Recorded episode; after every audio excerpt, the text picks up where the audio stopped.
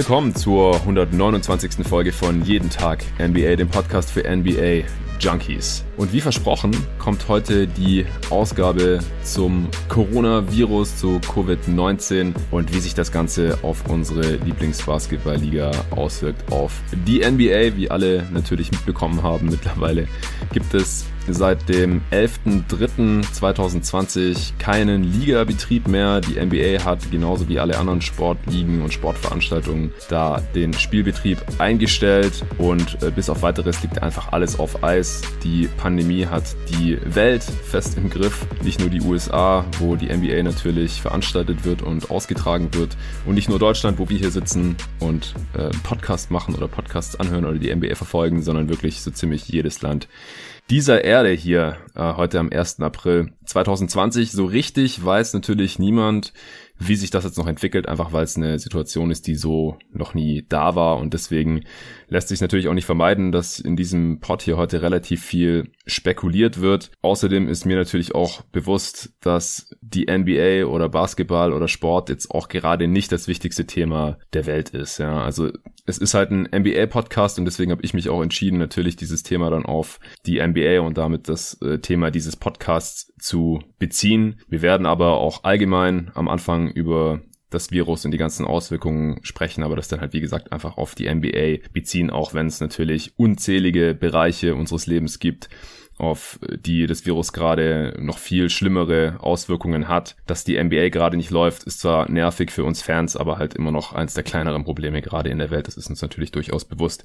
Ja, wir, das sind wie angekündigt äh, meine Wenigkeit Jonathan Walker und natürlich auch der Arne Brandt vom NBA Tauchgang Podcast. Hi Arne. Hi Jonathan, hallo Leute. Erstmal Grüße raus an alle, die zu Hause sitzen in Quarantäne oder nur noch für die wichtigsten Sachen des Lebens rausgehen.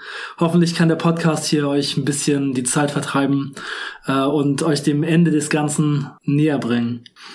Ja, schön, dass du mal wieder am Start bist. Wir haben ja schon länger keinen Podcast mehr zusammen aufgenommen.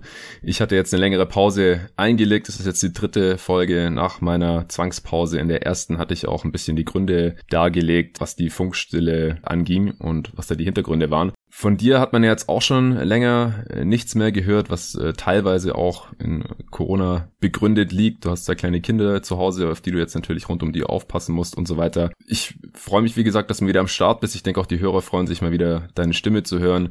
Ich wollte dich jetzt auch erstmal fragen, wie ich es auch bei den anderen Jungs gemacht habe, die die letzten Tage hier im Pod waren. Wie geht's dir jetzt gerade so mit der aktuellen Situation? Ja, ich habe mich jetzt mittlerweile so ein bisschen dran gewöhnt. Ähm, ich sitze gerade im Kinderzimmer hier in meiner Wohnung und äh, wir wohnen so im ersten Stock mit äh, direktem Blick aufs Messegelände in Berlin, mhm. wo jetzt gerade ein 1000 Betten Krankenhaus gebaut werden soll, was jetzt ja. erstmal nach einem 500 Betten Krankenhaus aussieht.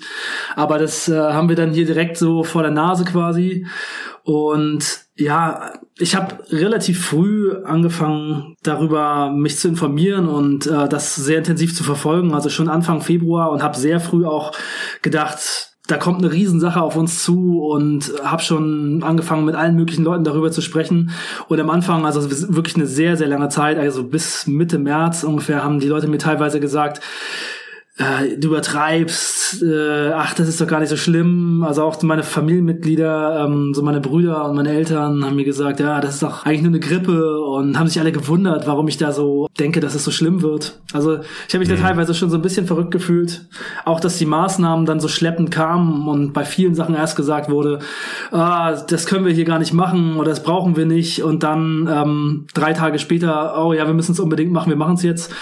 also für mich war es schon irgendwie dadurch eine stressige Zeit und ich war ziemlich abgenervt und ähm, habe einfach gedacht, das Unvermeidliche schiebt man zu lange raus und lässt die Situation zu schlimm werden und dann wird es einfach länger dauern, bis man da wieder rauskommt.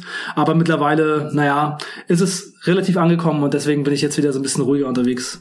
Ja, ich muss auch echt sagen, dass du, glaube ich, der Erste warst, der auf Twitter geschrieben hatte, die NBA-Saison wird abgesagt werden.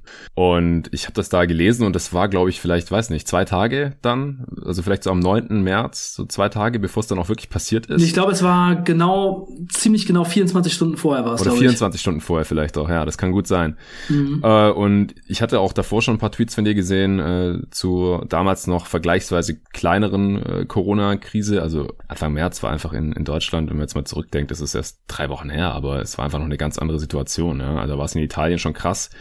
Und dann äh, haben wir auch mal geschrieben und da hattest du mir halt auch gesagt, so ja, ich bin da relativ tief drin und lese die ganze Zeit und höre Podcasts drüber und so. Und dann habe ich dich auch noch ein paar Empfehlungen gefragt und dann äh, hast du mich zum Beispiel auch auf den äh, Podcast vom NDR mit äh, Drosten hingewiesen, den ich seither jeden Tag höre und so. Also ich muss schon zugeben, dass du mich damals so ein bisschen wachgerüttelt hast oder so ein bisschen halt ja, in die richtige Richtung gelenkt hast. Und als dann auch wirklich die NBA abgesagt wurde, dachte ich halt auch, ja krass, Arne hat es als einer der wenigen vorhergesagt. Und ja, dafür wollte ich mich erstmal bei dir bedanken. Und das ist auch ein Grund, wieso ich gleich an dich gedacht habe, als ich überlegt habe, ja, wenn ich jetzt wieder anfange mit dem Podcasten, dann äh, kommt man natürlich nicht irgendwie drum rum, über dieses Thema zu sprechen. Und dann äh, lade ich am besten den Arne ein. Ich wohne ja mittlerweile auch noch näher an dir dran. Wir leben ja beide in Berlin, aber ich bin zwischenzeitlich nach Tempelhof umgezogen, in der Nähe vom Südkreuz Kreuz. Und äh, du wohnst ja da am Westend. Von daher hätten wir es jetzt eigentlich gar nicht mehr so weit zueinander, aber natürlich nimmt jetzt heute auch hier jeder bei sich zu Hause auf. Ich war jetzt auch schon, pff, weiß nicht. Also ich nehme es mit der Quarantäne sehr, sehr ernst. Also ich bin jetzt, glaube ich, schon ja. drei Wochen nicht mehr wirklich draußen gewesen, außer zum Einkaufen oder zum Joggen oder um hier mal ein bisschen um den Block zu spazieren oder sowas. Also, ah ja, genau, ein Kumpel von mir hat einen Schrebergarten, da war ich dann zweimal, da haben wir dann zu zweit gechillt, schön mit zwei Meter Abstand oder sowas, ähm, bei schönem Wetter. Aber ja, für mich ist es auch so, man ist total eingeschränkt. Also im Alltagsleben hat sich jetzt nicht so viel bei mir geändert, weil ich sowieso immer im Homeoffice gearbeitet habe, jetzt schon seit ich nach Berlin gezogen bin, also über drei Jahre jetzt schon, habe ich über 90 Prozent der Zeit sowieso von zu Hause aus gearbeitet und ähm, seit ich seit einem guten Jahr auch nicht mehr zur Hochschule gehe, weil alle Kurse da beendet sind und äh, Podcasting findet natürlich sowieso auch nur zu Hause statt, außer ich bin mal zu dir gekommen, wir haben bei dir aufgenommen, das gab's auch mal. Also ich bin es eigentlich gewohnt, jetzt nicht mehr jeden Tag irgendwo hinzugehen, von daher ist es für mich jetzt gar nicht so krass aber ich bin natürlich trotzdem jemand, der ab und zu mal rausgegangen ist zum Basketball spielen oder sich mit Freunden treffen hm. oder irgendwo hin und das ist halt einfach alles jetzt total weggebrochen.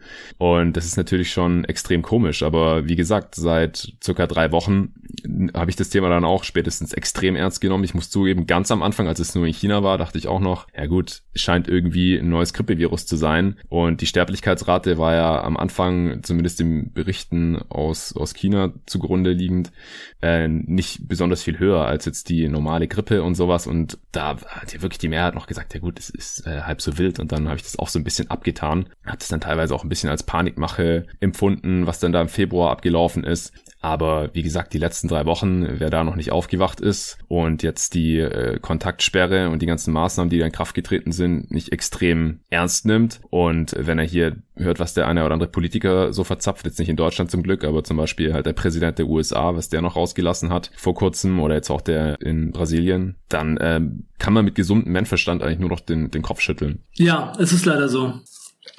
Ja, also für mich ist es halt zum Glück hier auch so ganz angenehm. Mein Familienleben ist sehr harmonisch und sehr schön. Das äh, kann man dann hier auch so ganz gut aushalten. Äh, ja, und als wir uns treffen wollten, äh, ich glaube so ungefähr vor zwei Wochen hatten wir nochmal überlegt, ob wir uns treffen. Und da habe ich dir ja schon gesagt, ja, wir müssen mal gucken. Ähm, das war dann so ein Wochenende und dann habe ich gesagt, ja, ich glaube, wir können es eigentlich nicht mehr machen. Und so ist es dann auch gekommen. Ja, das war, äh, das war tatsächlich da vor drei Wochen, als wir da geschrieben hatten. Da, äh, ah, ja, ja, okay. Also ja, es war noch relativ früh. Ja, genau. Ja. Genau, also da stand es auf jeden Fall, da war das noch nicht komplett ausgeschlossen, dass wir uns am Wochenende treffen. Das Ding ist, ich hatte damals auch Halsweh. Mhm. Und hast du gemeint, ja, dann lass lieber mal abwarten. und ich hatte dann aber tatsächlich eine Mandelentzündung, eine ziemlich heftige. Ich konnte vier Tage nicht, nicht wirklich schlucken und hatte ich auch schon jahrelang nicht mehr gehabt. Aber es war dann einfach zum Glück klar, es ist eine Mandelentzündung und halt nicht irgendwie Symptome vom Coronavirus. Ja, bis ich dann da auch wieder genesen war, äh, da war die Situation dann halt schon eine ganz andere. Es kommt einem viel länger hervor als drei Wochen, aber es war so und, und seither wurde es im Prinzip nur noch immer extremer. Jetzt heute wurden ja auch die Maßnahmen äh, nochmal verlängert bis zum 19. April und auch äh, Trump hat ja mittlerweile eingelenkt und gesagt, ja gut, an Ostern können doch nicht alle in die Kirche und es ist wieder das öffentliche Leben so, wie wir uns das als Amerikaner vorstellen, in Freiheit. Aber das war ja eigentlich klar, also dass es hier nicht innerhalb von ein paar Wochen erledigt ist. Ja, ich meine, wenn selbst Donald Trump es mittlerweile begriffen hat und es ernst nimmt, dann muss es schon eine ernste Sache sein. Ne? Wenn ja. man es gar nicht abstreiten kann, dann muss es schon ernst sein. Und die Amerikaner haben ja gesagt, sie befürchten jetzt 100.000 bis 240.000 Tote. Ich glaube, ja. das ist eine ziemliche Untertreibung. Ähm, dann habe ich nochmal nachgelesen und dann äh, stand da innerhalb der nächsten Wochen und dann dachte ich so, ja, okay, das kommt äh, dann schon eher hin. Mhm. Ähm, also nicht fürs ganz, nicht fürs nächste Jahr befürchten sie 100.000 bis 240.000 Tote, sondern tatsächlich für die nächsten Wochen. Und sie rechnen damit, dass im nächsten Jahr würde man keine Maßnahmen machen, 1,5 bis 2,2 Millionen Menschen sterben würden. Und das halte ich eigentlich auch noch für einen relativ niedrigen Wert, weil ähm, man muss sich einfach mal vorstellen, es gibt keine Medizin gegen dieses Virus, es gibt im Moment keine, keinen Impfstoff, es gibt ja. äh, wenig Schutzkleidung, zu wenig Beatmungsgeräte. Also das medizinische System würde komplett im ganzen Land in den USA und halt auch in jedem anderen Land überlastet werden, wenn man nichts dagegen tut. Und in dem Fall steigt dann eben die Sterblichkeitsrate deutlich an, also weit über ein Prozent dann eben. Ja. Es kommt dann eben noch darauf an, ja, wie viele Alte man im Land hat, wie viele äh, Risikopatienten und wie viele junge Leute dann eben sterben, weil sie eben auch Probleme bekommen.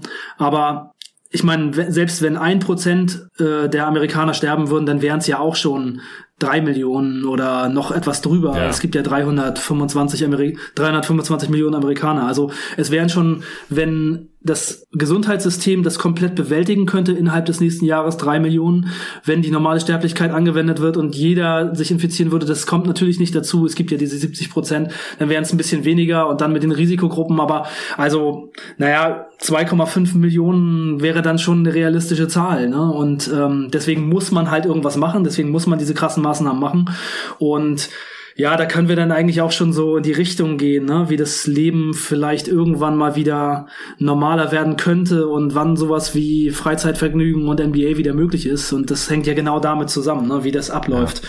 Also wenn man wieder starten will, normal zu leben, dann muss man halt in irgendeiner Weise diesen Virus in den Griff bekommen. Und sei es irgendwie durch Medikamente, die dann eben den Verlauf mildern oder eben andere Dinge. Aber man muss sich das einfach nur mal vorstellen. In dem Moment, wo man jetzt zum Beispiel die Zahlen runterbekommt durch Quarantäne und dann eben das Leben wieder normal leben würde, würde es ja wieder losgehen. Und jetzt einfach nur mal als äh, Beispiel dafür, was jetzt gerade im letzten Monat passiert ist. Am 1. März gab es in Deutschland 117 nachgewiesene Fälle. Hm. Und man geht ja auch davon aus, dass die Dunkelziffer noch deutlich höher ist. Ja, weil nicht so viel getestet wurde. Ja, also in Deutschland wurde ja schon angeblich jetzt so viel getestet, dass man da eher näher dran ist an den tatsächlichen Zahlen. Aber in Deutschland sind es halt im, vom 1. März bis zum 1. April von 117 Fällen nachgewiesen auf 73.217 innerhalb von einem Monat. Und da ist exponentielles Wachstum ist, würde es jetzt halt noch schneller gehen. Und das war ja jetzt ja. schon mit Maßnahmen. Also im, im März wurden die Maßnahmen ja schon getroffen. Ja. Am 1. März in Italien waren es 1694 nachgewiesene Fälle und jetzt sind es 105.000. Und in den USA waren es vor zwei Wochen noch ein paar tausend Fälle und ja. jetzt sind es 189.000.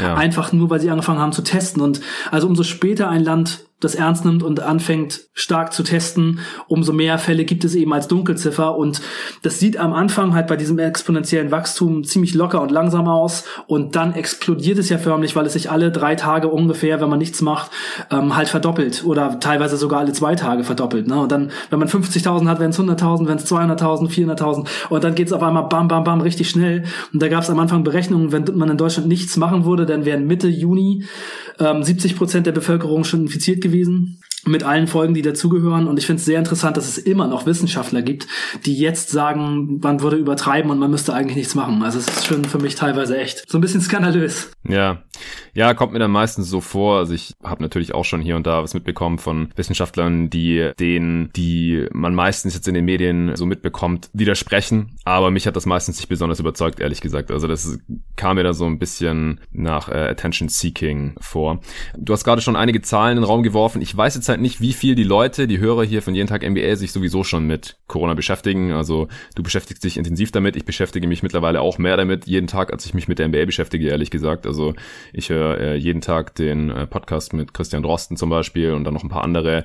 Äh, New York Times gibt's da höre ich auch den Daily so oder so meistens und da geht's auch fast jeden Tag um äh, Corona und noch ein paar andere äh, Pods und dann lese ich halt auch jeden Tag richtig viel. Ich check auch mhm. jeden Tag die Updates auf tagesschau.de zum Beispiel gibt's halt so eine Grafik mit den weltweiten Zahlen und deswegen wollte ich die jetzt hier erstmal noch äh, raushauen, sozusagen die Fundamentals machen wir bei jeden Tag NBA sowieso immer, bevor wir über irgendein Team sprechen oder Fall, irgendeinen Spieler, erstmal erstmal die Stats raushauen, auch wenn es natürlich jetzt hier natürlich sehr, sehr traurig ist, weil es geht halt um, um Leben, um Tod, ja, und um eine grausame Krankheit. An der die Menschen letztendlich ersticken. Es gibt weltweit Stand heute Abend, äh, wie gesagt, laut tagesschau.de, die wiederum die Zahlen hauptsächlich über die äh, Johns Hopkins Universität, deren Erhebungen beziehen.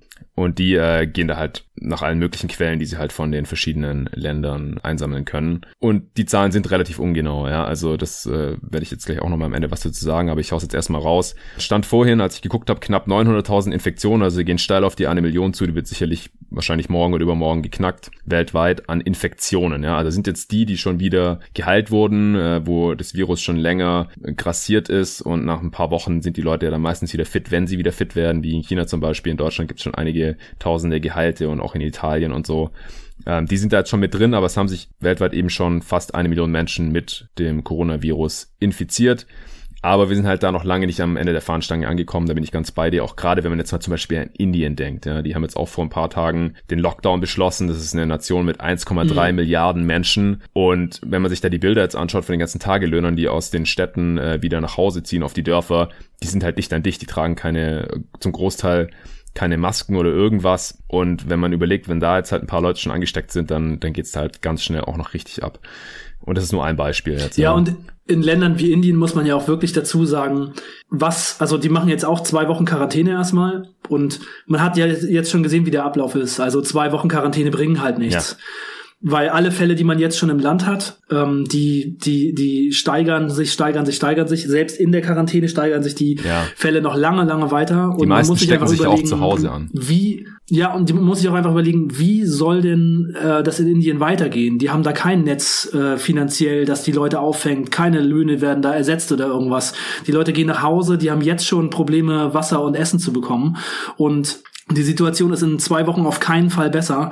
Also da ist wirklich die Frage, wie soll ein Land äh, wie Indien so eine Quarantäne durchstehen? Da würde ich fast sagen, für Indien, so hart es klingt, äh, wäre es vielleicht sogar besser, einfach zu versuchen, normal weiterzumachen und mit den Folgen zu leben dieser Krankheit. Denn wenn die nicht mehr arbeiten und kein Geld mehr verdienen, dann wird es vielen Leuten noch schlechter gehen, die sonst die Krankheit einfach auch überleben würden. Und vielleicht werden die Folgen sogar noch drastischer. Also da kann man sich gar nicht vorstellen, wie die das machen sollen. Ich meine, das, was jetzt in Amerika, in Deutschland eben teilweise gemacht wird mit riesigen Rettungsschirmen, das wird es da einfach nicht geben. Also ich meine, den, äh, die Aussage, dass die Maßnahmen schlimmere Folgen haben als das Virus selbst, das kann man halt in so Industrienationen ja relativ schnell als Quatsch abtun. Aber du bist halt der Meinung, dass in so Schwellenländern wie Indien zum Beispiel, oder das gilt ja dann natürlich noch für Entwicklungsländer in viel höheren Maße, dass eventuell dann doch eine, eine Option ist. Also da habe ich mich jetzt noch nicht so viel damit beschäftigt, ehrlich gesagt. Also habe ich das richtig verstanden? Ja, ich glaube halt, dass das mit dem Virus in solchen Ländern natürlich schon richtig schlimm wird, aber man kann halt,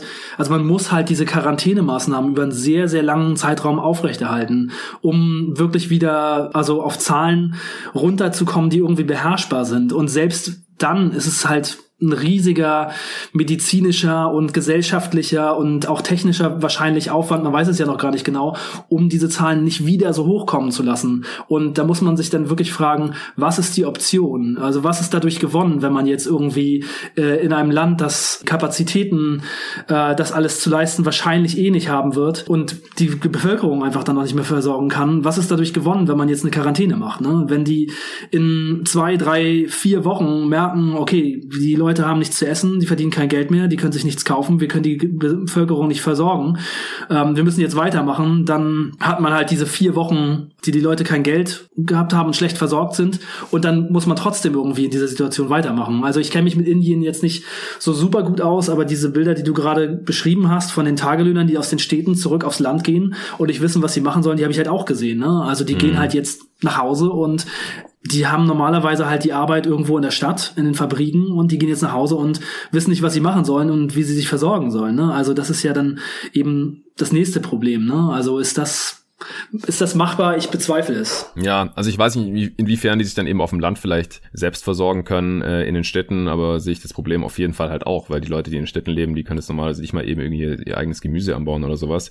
Indien hat halt bisher noch eine sehr kleine Zahl an bestätigten Infektionen, 1600 sehe ich gerade. Klar, die Dunkelziffer wird sehr viel höher liegen, gerade im Land wie Indien, wo sicherlich sehr wenig getestet wird. Schätze ich jetzt mal, weiß ich nicht, habe keine Quelle.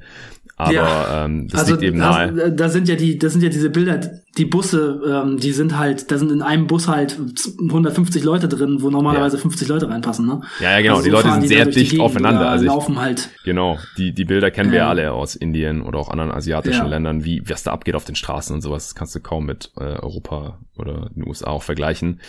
Ja, also vielleicht denkt man jetzt einfach, okay, äh, jetzt ein paar Wochen Quarantäne bei so einer geringen Zahl, äh, dann, dann kriegen wir das jetzt noch irgendwie in den Griff. Aber wir, wir sollten uns jetzt auch nicht allzu lange mit Indien wahrscheinlich aufhalten. Ja. äh, naja, auf jeden Fall. USA finde ich auch richtig heftig und natürlich hat das jetzt hier im Podcast auch besondere Relevanz, weil halt die NBA, wie gesagt, nun mal natürlich in den USA stattfindet haben jetzt knapp 200.000, also wahrscheinlich haben sie morgen dann schon über 200.000, äh, weil sie führen ja gerade auch die Welt in den Neuinfizierten pro Tag ganz vorne an, zumindest halt von den Ländern, die viel testen. Die lagen ja, wie du vorhin schon gesagt hast, bis vor kurzem noch hinter Deutschland und haben jetzt schon fast dreimal so viele Fälle. Das ist einfach heftig. Aber ja, so funktioniert exponentielles Wachstum. Ich habe da auch vor ein paar Wochen mir mal äh, ein sehr gutes YouTube-Video dazu angeschaut, äh, was mir auch ziemlich die Augen geöffnet hat. Mhm. Einfach wo exponentielles Wachstum auch gerade im Zusammenhang mit Viren sehr, sehr gut erklärt wurde.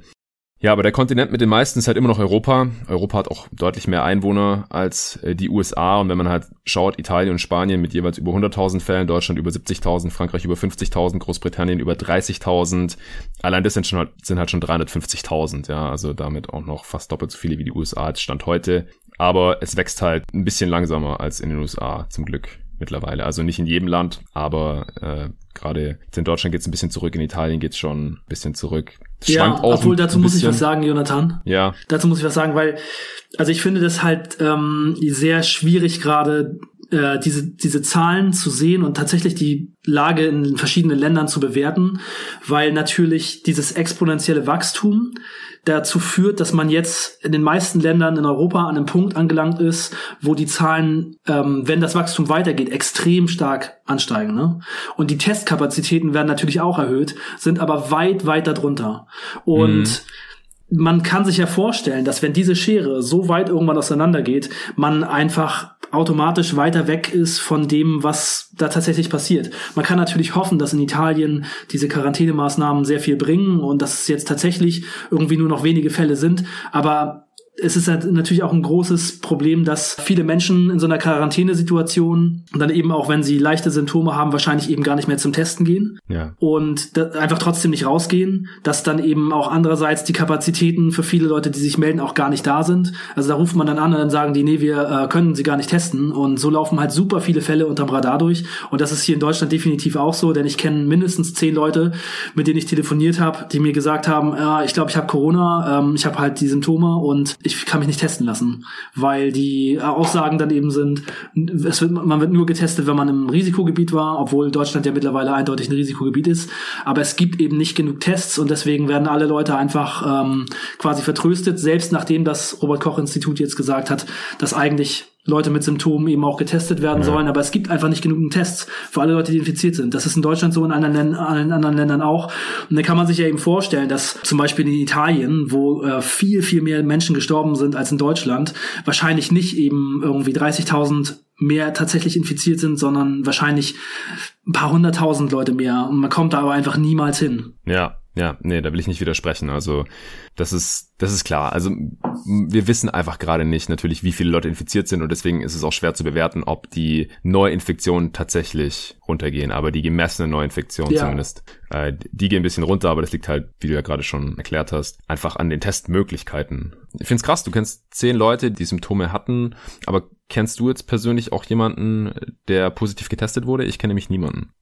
Nee, ich tatsächlich auch nicht, aber das liegt eben auch daran, dass alle Leute, die mich angerufen oder mit denen ich telefoniert habe, die gesagt haben, ich glaube, ich hab's äh, eben bei der Hotline äh, nicht durchgekommen sind, beim Gesundheitsamt und bei der Corona-Hotline und so weiter, weil, mhm. oder, oder sie sind durchgekommen und da wurde ihnen gesagt, nee, ihr werdet nicht getestet. Mhm. Und mein Bruder, der wohnt in Baden-Württemberg und der wollte sich auch testen lassen und dann habe ich ihm einfach gesagt, sag doch einfach, du warst in Italien. Und dann hat er das auch gemacht, aber da war das bei ihm halt schon abgeklungen, da hat er sich testen lassen, da war der Test negativ. Mhm. Es ist ja aber mittlerweile auch bestätigt, dass nach der ersten Woche der Krankheit diese Tests im Rachen- und Nasenbereich oft negativ sind, obwohl die Leute dann teilweise schwere Symptome entwickeln und ins Krankenhaus müssen. Von daher ja. hat er es wahrscheinlich gehabt und es konnte dann aber eben nicht mehr nachgewiesen werden. Also er war dann halt auch schon symptomfrei. Also er müsste jetzt wahrscheinlich eher dann eben diesen Antikörpertest machen. Ja, gleichzeitig muss man halt sagen, es ist halt nach wie vor, gerade jetzt mit diesen stark schwankenden Temperaturen, wo es an einem Tag 20 Grad hat und am nächsten Tag schneit, so mehr oder weniger, halt immer noch Erkältungssaison ist, ja, und dass äh, die statistische Wahrscheinlichkeit, dass man eine normale Erkältung hat, trotzdem noch höher ist, als dass man jetzt Corona hat. Also wenn man jetzt nicht gerade die, diese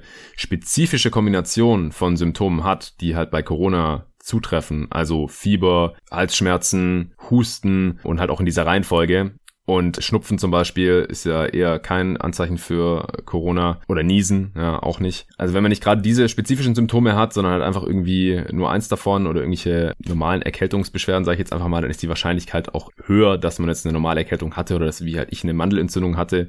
Weil die ersten Tage hätte ich auch gesagt, ja, ich habe Symptome, aber irgendwann war halt klar, dass ich zumindest auch eine Mandelentzündung habe. Ich meine, klar, man kann immer trotzdem noch das Virus eingefangen haben, das schließt sich ja nicht gegenseitig ja. aus. Klar, die Dunkelziffer wird extrem viel höher liegen. Mhm. Aber man, es sollte jetzt auch nicht jeder, der halt eins der Symptome hat, immer davon ausgehen, dass er Corona hat. Also er sollte sich so verhalten und auf jeden Fall zu Hause bleiben. Aber es ist halt nicht gesagt, dass jetzt jeder, der Symptome hat, natürlich auch Corona hat. Das ist klar. Ja, ja, das schon. Aber der Alexander Kikule, der auch einen Podcast macht mhm. im WDR, der hat gesagt, die Grippesaison ist eigentlich vorbei. Und wenn man jetzt Symptome hat, die in diese Richtung gehen, also mit trockenem Husten, sollte man schon eher davon ausgehen, dass ja. man sich infiziert hat. Und es gibt auch, also man weiß jetzt nicht genau, genau, aber Schätzung, dass ähm, vielleicht 50 Prozent der Leute, die sich infizieren, fast symptomlos die Krankheit erleben. Also fast ja, gar keine Symptome klar, haben. Klar, also gar, und dann eben auch, trotzdem ja. ansteckend sind. Ja. ja.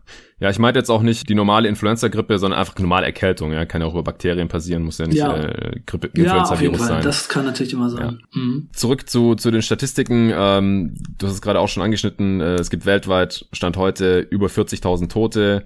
Äh, die Zahl nimmt auch rapide weiter zu. Allein von gestern auf heute gab es zum Beispiel 500 Tote in Großbritannien, was ich äh, ziemlich krass finde. Allgemein die Todeszahlen, äh, die es dort gibt, sind ja zum Beispiel dreimal so hoch wie in Deutschland jetzt aktuell, obwohl die ja viel weniger Infizierte haben. Also nicht mal halb so viele. Ja, das liegt eben auch an den Tests, ne? Ja, genau. Das, Wahrscheinlich ist halt die Dunkelziffer in, in, in äh, Großbritannien viel größer. Dann gibt's natürlich auch verschiedene Zählweisen bei den Toten, ja. Also Manche zählen halt jeden, der Corona hatte und gestorben ist, als ein äh, Corona-Opfer, auch wenn er letztendlich vielleicht an was anderem gestorben ist und halt einfach auch mit dem Virus infiziert war. Und ähm, dann müsste er jetzt jeden obduzieren und halt im Endeffekt sagen, okay, der ist erstickt, weil er Corona hatte oder der hat einen Herzstillstand, weil er auch ein Herzproblem hatte oder sowas. Wie auch immer, also ich bin kein Arzt, der jetzt mich nicht drauf festnageln. Aber auch hier. Ja, da Vorsicht kann man den neuesten Keguli-Podcast vom ersten, ja, vom ersten Vierten hören, da wird das Problem genau besprochen. Mhm. Und da sagt er eben, in Ländern, in denen es extrem viele Infizierte, Corona-Infizierte gibt, ist die Wahrscheinlichkeit, dass man da äh, eine hohe Fehlerzahl hat, im Moment eher niedrig. Also dass Leute, die dann mhm. eben äh, als Corona-Tote gelten, eben auch starke Symptome haben, dann ist im CT eben, sind, ist dieses typische Lungenbild mit Wolken mhm. auf der Lunge eben zu erkennen und äh, dann sind es eben auch bestimmte Dinge, die dann zum Tod führen. Also zumindest bei den Leuten, die im Krankenhaus sind. Und klar, ich meine, die, ähm, die, die größte Fehlerzahl gibt es dann eben wahrscheinlich bei den äh, sehr alten Patienten, die Vorerkrankungen haben und zum Beispiel im Pflegeheim dann auch sehr schnell sterben, wo man nicht so genau weiß, ob es jetzt das war oder was anderes. Aber das ist im Moment ja auch nicht so entscheidend, denn nee. insgesamt muss man einfach sagen, es ist eine, eine Krankheit, die unvorbereitet die Länder trifft, die sehr hohe Zahlen von, von Krankheitsfällen in die Krankenhäuser bringt. Es gibt keinen Plan der Länder, wie man damit wirklich umgehen soll. Alles wird während das passiert irgendwie äh, aktualisiert. Es gibt keine Masken und keine Schutzmittel und man muss jetzt irgendwie versuchen, alles selber zu organisieren und herzustellen. Im Grunde genommen, weil es allen Ländern auf der Welt so geht und ja, ich meine, in den USA sieht man ja auch schon jetzt gerade was, also wozu es führen kann, wenn man das eben am Anfang verharmlost, was nicht nur die USA gemacht haben, sondern am Anfang hat es China gemacht, dann eben auch viele andere Länder. Also in meinen Augen hat Deutschland auch zu spät reagiert. Mhm. Ähm, das ist dann eben auch schon so ein bisschen so einfach der Grad des Verharmlosens, den man da irgendwie wählt. Und wenn man es eben zu doll macht oder zu spät reagiert, dann wird es eben sehr schlimm. Das sieht man ja gerade. Italien, Spanien. Spanien hat äh, noch am Wochenende, bevor die Zahlen explodiert sind, eine Parade in Madrid mit einer Million Menschen abgehalten und dann ging es halt richtig los. Und in den USA ist es eben jetzt auch gerade so, und wenn wir dann vielleicht jetzt mal so rüberschwenken zum NBA-Thema, ähm, ja. ja. die USA sind halt im Moment eins der Länder, die eben echt hart betroffen sind, was natürlich auch sehr stark dann eben beeinflussen wird, worüber wir ja heute sprechen wollen, wann wir damit rechnen können, unserer Meinung nach, wann, wann wir wieder NBA Basketball sehen. Und Du hast es ja schon gesagt, wir wissen es eigentlich nicht so ganz genau, denn ah, man merkt es ja gerade, selbst die größten Experten wissen nicht, wie das ablaufen wird. Und ja. außer China jetzt, die ähm, einen großen Ausbruch hatten und das jetzt im Moment so beruhigen konnten, gibt es halt noch keine anderen Beispiele dafür, wie man die Situation wirklich wieder in den Griff kriegt und ob man das überhaupt, wenn man so viele Infizierte hat, wie jetzt zum Beispiel die USA, ähm, ob man das überhaupt noch mal so zurückdrehen kann, ähm, wie das China jetzt gemacht hat. Das wissen wir ja noch gar nicht. Also die USA sind da halt schon in einer krassen Situation gerade und da muss man einfach auch mal sehen, wie das jetzt gehandhabt wird. Es sieht ja im Moment danach aus, als wenn alles in Bewegung gesetzt wird, was möglich ist. Aber ich bin sehr gespannt, ob die das schaffen, tatsächlich noch mal die Zahlen zu senken denken so Richtung Null. Mhm.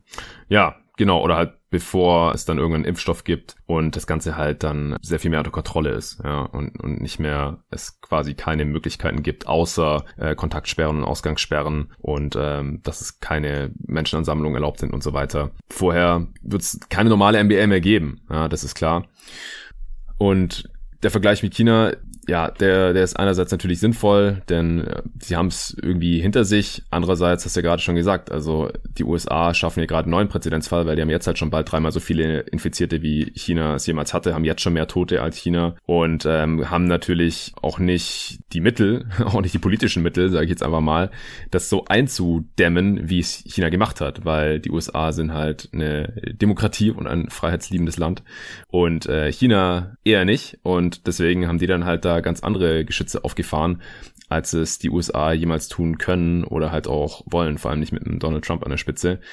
China hat jetzt irgendwie schon wieder die Spieler zurückbeordert, weil die auch ihre CBA, Chinese Basketball League, da wieder hochfahren wollten. Das hat jetzt die chinesische Regierung untersagt und äh, das liegt jetzt auch erstmal auf Eis. Und die sind ja Monate voraus und halt, wie gesagt, auf einer ganz anderen Timeline ja. als die ja. NBA beziehungsweise die USA.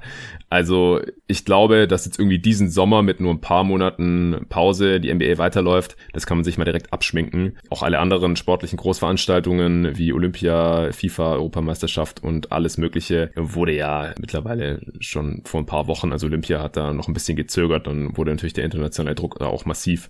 Und die haben das jetzt auch alles mal erstmal schon auf 2021 verlegt. Und deswegen, um es gleich mal vorwegzuschieben, ich glaube, die normale NBA werden wir dieses Jahr, dieses Kalenderjahr 2020 höchstwahrscheinlich nicht mehr sehen mit, mit normalen Zuschauern, wo tausende von Leuten, 20.000 Leute äh, da den ganzen Spielern zuschauen und so weiter. Das, das wird es erstmal sehr, sehr lange nicht geben, auf jeden Fall. Ja. Ja, LeBron hatte ja gesagt, er würde nicht ohne Zuschauer spielen. Das wird er sich jetzt wahrscheinlich nochmal anders überlegen Ja, müssen. und es ist halt auch dreieinhalb Wochen her. Ja, kommt einem vor wie, wie eine Ewigkeit. Ja, man kann, das ist halt das exponentielle Wachstum. Ne? Vor ja. dreieinhalb Wochen konnte man sowas noch sagen. Heute wirkt das schon so ein bisschen äh, verrückt, denn das Leben hat sich einfach komplett geändert. Alles, was wir vorher gemacht haben, äh, ist jetzt viel schwieriger oder zum großen Teil auch nicht mehr möglich.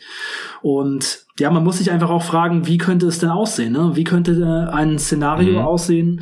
Was müsste passieren in, in, den USA, damit das wieder geht? Also auch damit zum Beispiel einfach wieder Spiele stattfinden können mit Spielern, ja. die, äh, die, die aufs Feld gehen mit 30 Teams die einfach irgendwie wieder spielen.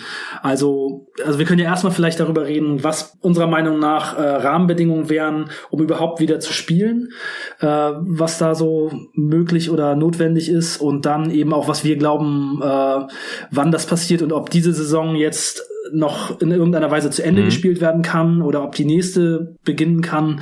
Ähm, das können wir dann ja danach gleich nochmal äh, noch mal sagen. Ja, Punkt eins ist, den ich gleich erstmal anführen würde, damit wieder NBA Basketball gespielt wird, ist, das muss wichtig genug sein, ja, und auf die NBA kommen jetzt erstmal noch sehr finstere Zeiten, äh, auf die NBA, äh, nicht nur auf die NBA, auf die USA kommen jetzt erstmal noch um, äh, finstere Zeiten zu, wo es nicht Priorität haben wird und wo man es dann wahrscheinlich auch nicht verantworten kann, dass Leute halt ein Basketballspiel spielen. Ja, also das haben, glaube ich, viele Leute auch noch nicht ganz verstanden. Ja, wenn jetzt die USA angegriffen werden würden, in den Krieg verwickelt würden und da würden irgendwie feindliche Truppen einmarschieren, dann würde die NBA ja auch pausiert werden. Ja, und es wird ein kriegsähnlicher Zustand sein, wo halt Tausende von Leute sterben, also oder halt Hunderttausende, wie du vorhin schon gesagt das hast. Das hat Trump auch, auch gerade so gesagt. Ja. Ja, Trump hat gerade gesagt, es werden mehr Menschen sterben als in einem äh, Krieg, in dem man verwickelt ist. Okay, krass, ja, das habe ich so nicht gesehen. Ja, ja, der hat seine Meinung verdammt schnell geändert, der Dude. Unglaublich. Ja, wie ein Fähnchen im Wind. Ja, ich meine, es war ja auch nicht mehr haltbar, was der abgezogen hat. Ja, also der hat, der hat ja echt vor einer Woche noch gesagt, äh, oder vor zehn Tagen war das, glaube ich, Anfang letzter Woche, ja, und Ostern gehen wir wieder alle in die Kirche und alles ist wieder normal. Und dann ein paar Tage später hat er gesagt, ja, äh, ja, wir sehen am, wir sehen Licht am Ende des Tunnels, hat er auch gesagt. Ja, und dann ein paar Tage später ähm, hat er diese 100.000 angeführt und jetzt heute sagt er, es werden mehr sterben, als, als wenn wir angegriffen werden in dem Krieg oder so. Und ich meine, wenn halt der Präsident dieses Landes, wo die NBA halt nun mal stattfindet, so planlos ist, ich meine, wie sollen wir dann jetzt irgendwie davon ausgehen, dass in absehbarer Zeit die NBA wieder irgendwie normal stattfinden wird? Also, wie gesagt, mein Punkt war, in den USA werden sie jetzt erstmal ganz andere Probleme haben und allein deswegen wird hier schon in, in den nächsten Monaten nicht an Spielbetrieb zu denken sein. Ja, das denke ich auch. Also ich würde sagen, also ich habe mich jetzt schon sehr viel mit dem Thema beschäftigt. Wie kann es weitergehen? Wie kann man zurück? Habe dazu die Podcasts gehört und auch gelesen, mich sehr viel mhm. auch mit dem Gedanken auseinandergesetzt. Und ich würde sagen, also Möglichkeiten, die bestehen, die aber eher unwahrscheinlich sind, ist, äh, dass es jetzt in nächster Zeit ein Medikament gibt oder ein Impfstoff. Also irgendwas, was hilft, irgendwas, was das abmildert. Ähm, davon ist aber erstmal nicht auszugehen. Also dieses Jahr wahrscheinlich eher nicht Medikamenten eher, aber auch das ist eben fraglich. Ja. Da kann man den Drosten ganz gut hören. Der hat dazu in einigen Folgen so ganz genau beschrieben, wie da der Stand der Forschung ist und ja. scheint noch relativ weit weg zu sein. Und das ja. andere wäre eben, wenn man sich jetzt China anguckt, die Zahl der sich neu Infizierenden super drastisch zu senken. Also nicht nur China, sondern auch eigentlich ähm, viele andere asiatische Länder, die da als Beispiel äh, gelten können. Also die Zahlen durch drastische Maßnahmen super doll zu senken. Und das ist eben auch so ein bisschen schade. Also wenn man vorbereitet gewesen wäre und einen Plan gehabt hätte, dann hätte man eben auch andere Dinge vorher tun können, die äh, Deutschland und die USA und alle anderen Länder eigentlich verpasst haben. Die asiatischen Länder haben das sehr gut gemacht. Erstmal überhaupt zu vermeiden, dass Fälle ins Land kommen. Das ist in Deutschland zum Beispiel völlig in die Hose gegangen. Da konnten bis vor zehn Tagen oder so noch Flugzeuge aus dem Iran einfach landen und ohne Kontrolle konnten die Leute nach Deutschland reingehen. Mhm also den ersten Punkt der, der Beschränkung, der wurde dann eben komplett ausgelassen. Das zweite war das, was versucht wurde, die, ähm, diese Fälle, die es gibt, die Infektionsfälle eben früh zu finden und dann eben diese äh, Leute in Quarantäne zu schicken und diese Infektionsketten nachzuverfolgen und dann eben zu unterbrechen und alle möglichst in Quarantäne zu schicken. Das hat in Deutschland halt auch nicht geklappt. Deswegen sind wir jetzt eben in dieser Quarantänesituation. Und der entscheidende Punkt für mich ist dabei, sobald man die Quarantäne aufhebt, und das Leben wieder so lebt wie vorher, ist man eigentlich wieder an dem Punkt, dass exponentielles Wachstum zurückkehrt. Deswegen muss man eben versuchen, jetzt in der Zeit, die diese Quarantäne währt, Maßnahmen äh, und Vorkehrungen zu treffen, die das eben vermeiden, dass man eben einigermaßen normal leben kann, aber eben nicht wieder zurückkommt zu diesen exponentiellen Zahlen. Das wird eben bedeuten, dass das Leben ganz anders abläuft, als es das vorher getan hat. Also erstmal braucht man absolute Kontrolle. Also die Zahlen müssen erstmal runter, ne? Runter möglichst so gut wie gar keine Fälle und dann muss man die eben finden, muss wissen, wo die sind und die eben nachverfolgen. Ja. Also ist ja das, was China jetzt gerade probiert. Da gibt's immer natürlich ein sehr großes Risiko, dass es zurückkommt. Dann braucht man Kontrolle, das wird dann eben durch Apps versucht, das wird eben durch äh, ja moderne Maßnahmen versucht und eben auch dadurch, dass äh, alle Menschen irgendwie zu Hause bleiben, wenn sie sich nicht gut fühlen und sowas und dann eben sich auch melden. Das, das muss dann natürlich von der Kapazität erreichen. Und dann braucht man eben die ganzen Sachen, die man sowieso schon macht. Masken, Abstand halten, Fieber messen, Homeoffice und man muss eben versuchen, trotzdem diese ganzen Sicherheitsvorkehrungen, die man jetzt benutzt, wenn man rausgeht, eben trotzdem durchzusetzen. Und dazu gehört für mich eben auch sowas wie zum Beispiel äh, das Einkaufen in Supermärkten einfach total zu reglementieren und das muss dann eben auch so bleiben. Und da muss man eben hoffen, dass man nicht in dieses exponentielle Wachstum zurückkommt kommt. Man darf halt nicht die Kontrolle verlieren über diese Zahlen. Und dann ist es eben äh, trotzdem so, dass man mit Fans auch in dieser Phase nicht spielen wird. Wahrscheinlich kann man mit Fans nicht mehr spielen, bis es ein Medikament oder einen Impfstoff gibt. Also ja. wahrscheinlich ein Jahr oder anderthalb Jahre. Also der Impfstoff dauert wahrscheinlich anderthalb Jahre und dann wäre es der schnellste Impfstoff, der gefunden wurde in der Geschichte von Impfstoffen so ungefähr. Also das wird schon echt hart. Ja, das sind eben so die Maßnahmen. Also es wird eben mhm. ein sehr anderes Leben dann erstmal werden, wenn wir zur Normalität einigermaßen zurückkommen. Und da muss man jetzt eben einfach auch mit ganz gespannten Augen nach China gucken und gucken, was da jetzt in nächster Zeit passiert. Denn so ähnlich wird es uns auch ergehen und den Amerikanern auch und NBA Basketball auch. Also wenn die CBA spielt, in, den, äh, in China, die Liga, die chinesische Basketballliga, dann wäre das schon mal ein sehr, sehr gutes Zeichen. Das muss man wirklich sagen. Ja, auf jeden Fall. Wollten die vor Fans spielen? Hast du das mitbekommen? Oder ohne? Ich glaube ohne. Ich bin nicht sicher, ja. aber ich glaube, die wollten ohne Fans spielen. Ja, hatte ich jetzt auch so. Also es würde mich, es würde mich sehr wundern, wenn die mit Fans spielen würden. Die haben ja mit, also bisher noch nicht mal wieder so Shopping Malls und sowas geöffnet. Also im Moment ja, sind da auch eben. in der Region, die besonders getroffen wurde, nur die normalen äh, Lebensmittelmärkte geöffnet und so. Also die sind da schon sehr, sehr vorsichtig und ich glaube, die haben schon sehr große Angst, dass das da wieder losgeht. Mhm. Äh, ähm, noch zum Impfstoff. Du hast gerade gesagt anderthalb Jahre. Also ich meine in einem SWRs Leute Podcast mit dem Tropenvirologe äh, von der Uniklinik in Tübingen, der meinte, dass so bis Ende des Jahres äh, eventuell schon auch möglich wäre. Aber hast du jetzt so oft gelesen aus anderen Quellen, dass es tatsächlich 2020 sehr unwahrscheinlich ist, dass noch ein Impfstoff gefunden wird? Ja. Okay. Also ich habe von niemandem gehört, dass es dieses Jahr noch was wird. Hm. Also der Kekule hat gesagt, das wäre ein, äh, ein Rekord, also Impfstoffrekord, wenn man das in anderthalb Jahren schafft. Drosten hat auch gesagt, er rechnet eher mit anderthalb Jahren, könnten auch zwei sein. Also da könnte man eventuell ein bisschen Glück haben, denn es gibt ja schon Forschung zu den anderen Coronaviren. Also auch hier in Berlin an der Charité haben die da ja schon sehr lange was gemacht.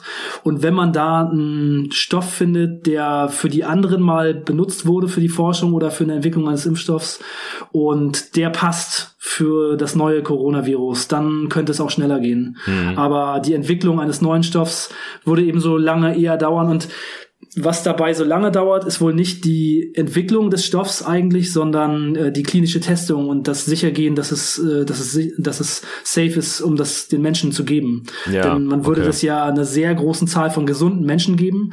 Und wenn das schief geht, dann ähm, wäre das halt ein sehr großes Problem, denn man würde natürlich sehr schnell diesen Impfstoff in unglaublich großen Mengen herstellen und den quasi der Weltbevölkerung geben. Und ja. das muss halt absolut sicher sein. Also wenn da was schief geht, dann ist man halt das wäre wahrscheinlich dann nochmal die nächste große Katastrophe. Ja, klar, weil man dann Leute ansteckt, die es eigentlich gar nicht hatten. Also, da an der Front sieht es auf jeden Fall nicht gut aus, dass äh, wir bald wieder irgendwie normale NBA sehen mit äh, Zuschauern und Fans und vor Ort, äh, so wie wir es gewohnt sind. Das würde ja dann auch ausschließen, selbst wenn NBA jetzt sagt, okay, 2019, 20, dumm gelaufen, äh, Playoffs sind nicht drin, aber wir fangen jetzt wenigstens normal mit der nächsten Saison an. Also egal, ob das dann irgendwie im Oktober, November oder auch erst zu Weihnachten ist, was ja auch mal im Raum stand. Selbst das ist ja dann auf jeden Fall gefährdet. Aber wenn es irgendwann weitergeht. Und jetzt erstmal, egal wie, denkst du, dass grundsätzlich noch ein äh, NBA-Champ dieser Saison ausgespielt wird oder dass in irgendeiner Form da die Saison noch fortgesetzt wird? Oder denkst du, das wird dann einfach irgendwann hinter sich gelassen und man fängt dann einfach mit der nächsten Saison an?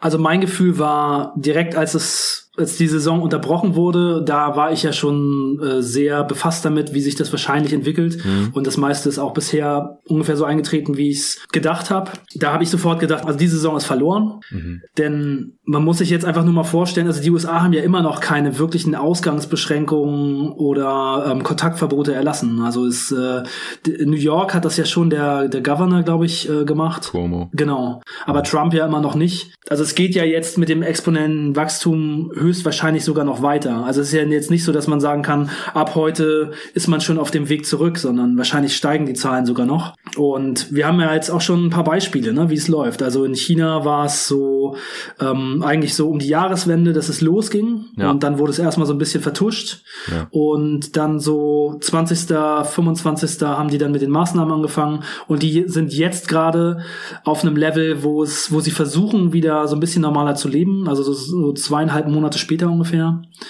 Das sind zweieinhalb Monate, ne? So zwei, ja. Ähm, ja, ungefähr zweieinhalb Monate später. Ja, Mitte Januar und, bis jetzt, ja. Und die haben wirklich alles, also in der Region, die betroffen war, alles gemacht. Alles, was man sich vorstellen kann, um diesen Virus einzudämmen. Also genau. es war, ich habe da schon im Februar eine Doku drüber gesehen. Also krasser geht's nicht. Leute alle zu Hause, eine halbe Stunde in der Woche raus, haben in den Fahrstühlen Zahnstocher gehabt, um den Knopf zu drücken und all solche Sachen. Und die haben eben auch alles an Schutzanzügen und Desinfektionsmittel und ähm, ja, da gibt es halt diese engen Engpässe nicht. Und die haben ein Krankenhaus in drei Tagen gebaut und sowas. Also Familien das war schon echt extrem. und alles, ja. Ja, ja, also krasser kann man es nicht machen. Und die haben halt zweieinhalb Monate gebraucht, um von dieser Zahl, also bestätigte Fälle 80.000, Tote 4.000, wieder runterzukommen. Da ist, sind die USA halt weit drüber. Und umso weniger drastisch die Ma Maßnahmen sind und umso höher die Zahl ist, umso mehr Wahrscheinlichkeit gibt es dann eben auch, dass es länger dauert. Genau. Und dann muss ich auch einfach sagen, in meinen Augen ein großes Problem, das die USA haben im Gegensatz Gegensatz zu China ist, dass die Leute eben auch in China, auch wenn das teilweise eben mit sehr viel Druck lief, aber dass die China einfach ein sehr großes, die Chinesen einfach ein sehr großes Bewusstsein dafür haben, was zu tun ist ähm, und wie man sich schützen muss. Und das ist eben in vielen anderen Ländern und in den USA wahrscheinlich auch eben anders. Ja. Da gehen die Leute eben normal einkaufen, halten den Abstand nicht ein, äh, sind sehr, sind sehr leichtfertig und das dauert eben alles, bis diese ganzen Sachen erstmal so umgesetzt werden. Hier in Deutschland wird man immer noch komisch angeguckt, wenn man mit einer Maske in den Supermarkt reingeht. Also ich gehe jetzt ja. auch sehr wenig raus und habe auch noch keine Maske getragen. Ich versuche es halt im Moment äh, eher noch so zu vermeiden. Mir wäre es auch persönlich tatsächlich irgendwie unangenehm, eine Maske zu tragen, muss ich sagen. Äh, es ist einfach uns sehr fern, während das in anderen Ländern eben anders ist. Mhm. Und ich glaube einfach, dass auch dadurch es einfach in Europa und den USA eher länger dauern wird als in China, das wieder so runterzukriegen. Also dann redet man vielleicht hier von eher so vier, fünf Monaten und dann muss man sich eben auch schon wirklich als NBA fragen, wenn man jetzt, sagen wir mal, in fünf Monaten wieder auf einem Level ist, wo man darüber nachdenken kann zu starten, dann ist man halt schon eigentlich in der nächsten Saison. Und was ist dann mit der Saison? Was ist mit den Free Agents? Was ist mit dem Draft? Äh, wie macht man das alles? Ähm, also will man diese Saison dann noch zu Ende spielen? Dann ist die nächste Saison auch auf jeden Fall irgendwie total ähm, verändert, gekürzt. Dann hat man zwei Saisons, die so angegriffen sind. Ja, also ich sehe da im Moment wirklich äh, für diese Saison sehr schwarz und für die nächste auch nicht so wirklich, dass das äh, normal, normaler Ablauf sein kann. Ich auch nicht. Aber äh, erstmal noch kurz, was mich interessiert und vielleicht auch den einen oder anderen Hörer. Wieso hättest du ein Problem damit, eine Maske zu tragen? Also, also zur, du meinst, zur Erklärung, äh, ich trage auch keine. Äh, ich habe auch noch keine, aber interessiert mich ja. einfach. Ja, einfach weil es so ungewohnt ist. Also es, äh, also bevor jetzt diese Pandemie kam, da, also ich wohne hier in der, äh, in der Straße, die total ruhig ist, aber hier ist halt ein großes Studentenwohnheim. Also es ist so wie so eine kleine Siedlung mit so mit so Häuschen, ähm, mit so Doppelhäusern quasi so aus den 20er Jahren und daneben ist ein äh, riesiges Studentenwohnheim und die laufen halt hier durch unsere Gegend durch. Ja. Und da sind halt ziemlich viele Studenten von äh, rund um den Globus und da sind halt sehr viele asiatische Studenten auch und die tragen halt auch in normalen Zeiten sehr viel Mundschutz. Mhm. Und mir ist das halt immer schon sehr komisch vorgekommen. Also ähm, fast so ein bisschen unangenehm, weil ich immer so denke, ich finde es super wichtig und total schön, eben einfach ganz normal durch die Welt zu laufen und keinen Mundschutz zu tragen. Da weiß man natürlich auch nicht so ganz genau, warum sie es machen. Vielleicht sind sie krank und wollen andere schützen, das wäre ja sehr schön. Ja. Oder sie haben eben Angst davor, sich irgendwas einzufangen. Für mich ist das immer so ein ziemlich komisches Signal gewesen, weil ich fühle mich einfach gerne frei und gesund und ähm, was kann man hier in Deutschland eben schon kriegen, außer irgendwie Influenza, womit die meisten Leute eben auch eigentlich ganz gut umgehen können. Und jetzt eben damit rumzulaufen, ist für mich trotzdem irgendwie noch komisch. Also ich, mhm. äh, und auch weil es eben so wenig andere Leute tun. Also wenn ich mal in den Supermarkt gehe, dann sehe ich eben auch fast niemanden, der es der es trägt. Und jetzt ja. habe ich aber gerade von mehreren Verwandten auch, äh, die schon älter sind, Bilder zugeschickt bekommen per WhatsApp, wo die eben sich selbst mit diesen Masken fotografiert haben. Ja, ich und, auch. Ähm, ja, also ich werde es in nächster Zeit auf jeden Fall auch machen. Und ähm, es ist aber immer noch komisch. Ja, kann ich nachvollziehen. Also gerade in normalen Zeiten, in Anführungsstrichen, da fand ich das auch mal ein bisschen seltsam. Also gerade in, in größeren Städten wie jetzt hier in Berlin, wo man relativ viele Asiaten sieht oder allgemein relativ viele Menschen einfach sieht, da sind dann auch viele Asiaten dabei, die dann halt auch ab und zu mal so, so Masken tragen. Ich meine auch Drosten und Co., die wiederholen ja auch immer wieder, man schützt eher die anderen als sich selbst, wenn man so eine Maske trägt. Also man verhindert eher, dass man selbst Tröpfchen ausscheidet über Mund und Nase, die dann andere infizieren können, als dass man jetzt komplett verhindert, dass man selbst welche ähm, abbekommt. Mhm. Das sei ja halt auch nochmal betont. Also wenn ihr jemand mit Maske rumrennen seht, dann freut euch lieber, weil vielleicht weiß er oder denkt er, er hat Symptome oder wie auch immer, wenn er infiziert ist, dann hoffen wir mal, dass er trotzdem nicht rausgeht, nicht mehr mit Maske. Dann freut euch lieber und denkt, okay, dann ist die Ansteckungsgefahr da jetzt einfach niedriger, als wenn der ohne Maske hier vor mir rumrennen würde. Und ich ich muss dir zustimmen, auch hier in Berlin, wo ich lebe, wenn ich einkaufen gehe, es tragen sehr wenige welche, aber wenn einer eine trägt, dann finde ich das mittlerweile normal oder, oder finde es gut oder wie auch immer. Das Ding ist, ich habe halt keine, weil es ja eine Zeit lang auch hieß, man soll die jetzt nicht kaufen, weil die dann halt den Personal fehlt, die es auf jeden Fall benötigen. Also wenn, dann würde ich mir auch selber eine basteln oder halt irgendwie ein großes Tuch von, auf jeden von. Mund oder irgendwie Mhm. sowas. Ähm, ich hätte da dann auch kein, kein Problem mit. Also selbst wenn jetzt irgendwie ein Erlass kommen würde, so hey, nur noch mit äh, Bedeckung vom Mund rausgehen, würde ich es halt machen. Ich bin es auch ein Stück weit gewohnt, vom Motorradfahren zum Beispiel. Ja, da habe ich auch oft so eine Sturmhaube drunter oder irgendwas, wodurch man halt schwer, schwerer atmet oder halt einen Schal oder mit Helm ja auch schon. Von daher, ähm, da hätte ich jetzt nicht so das Problem damit. Ja, Ende dieses kurzen Exkurses, zurück zum Thema. Ja, du hast jetzt viel und lang begründet, wieso du halt denkst, dass eher man mit der nächsten Saison beginnen würde und im Grunde ist es ja einfach, damit dann wenigstens die nächste Saison einigermaßen normal ist. Ich denke halt, die nächste Saison wird auch nicht normal, weil man entweder sehr viel später anfängt oder und oder äh, halt ganz anders anfängt, halt ohne Fans zum Beispiel und das wäre halt schon mal was ganz anderes.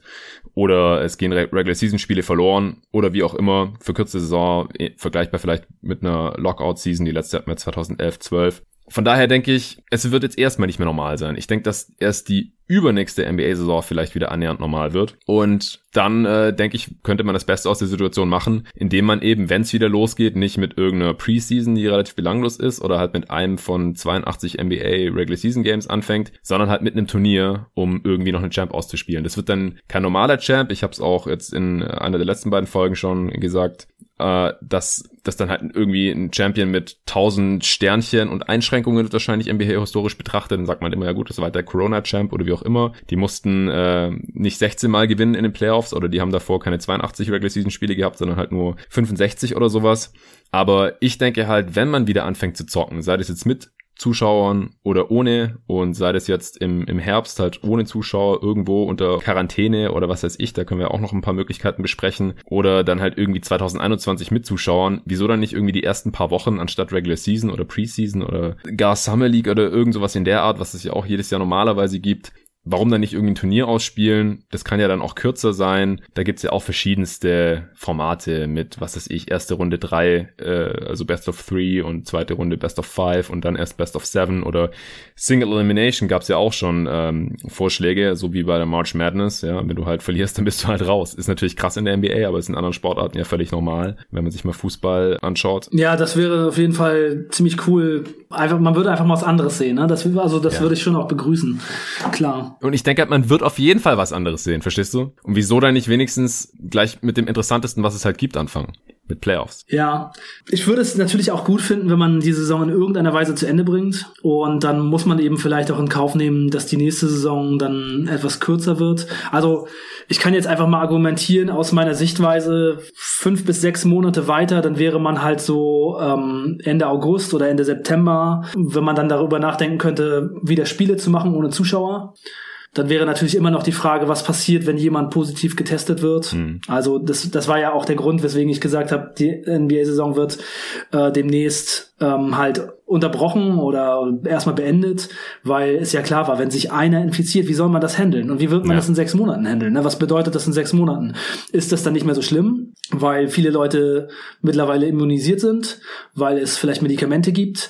Ähm, sagt man dann, äh, ja, es kann sich jemand infizieren, wir können sowieso jeden testen und wir, wir kriegen das hin. Und äh, alle Teams, die dann eben mitspielen, müssen irgendwie in Kauf nehmen, dass Leute, die dann eben an Corona erkranken, zwei Wochen ausfallen und dann muss jeder mitleben oder muss man halt hoffen, dass es nicht passiert. Also in irgendeiner Weise müsste es ja ablaufen, damit das passieren kann, denn ich denke auch in sechs Monaten wird es sehr schwer sein, dass niemand sich infiziert.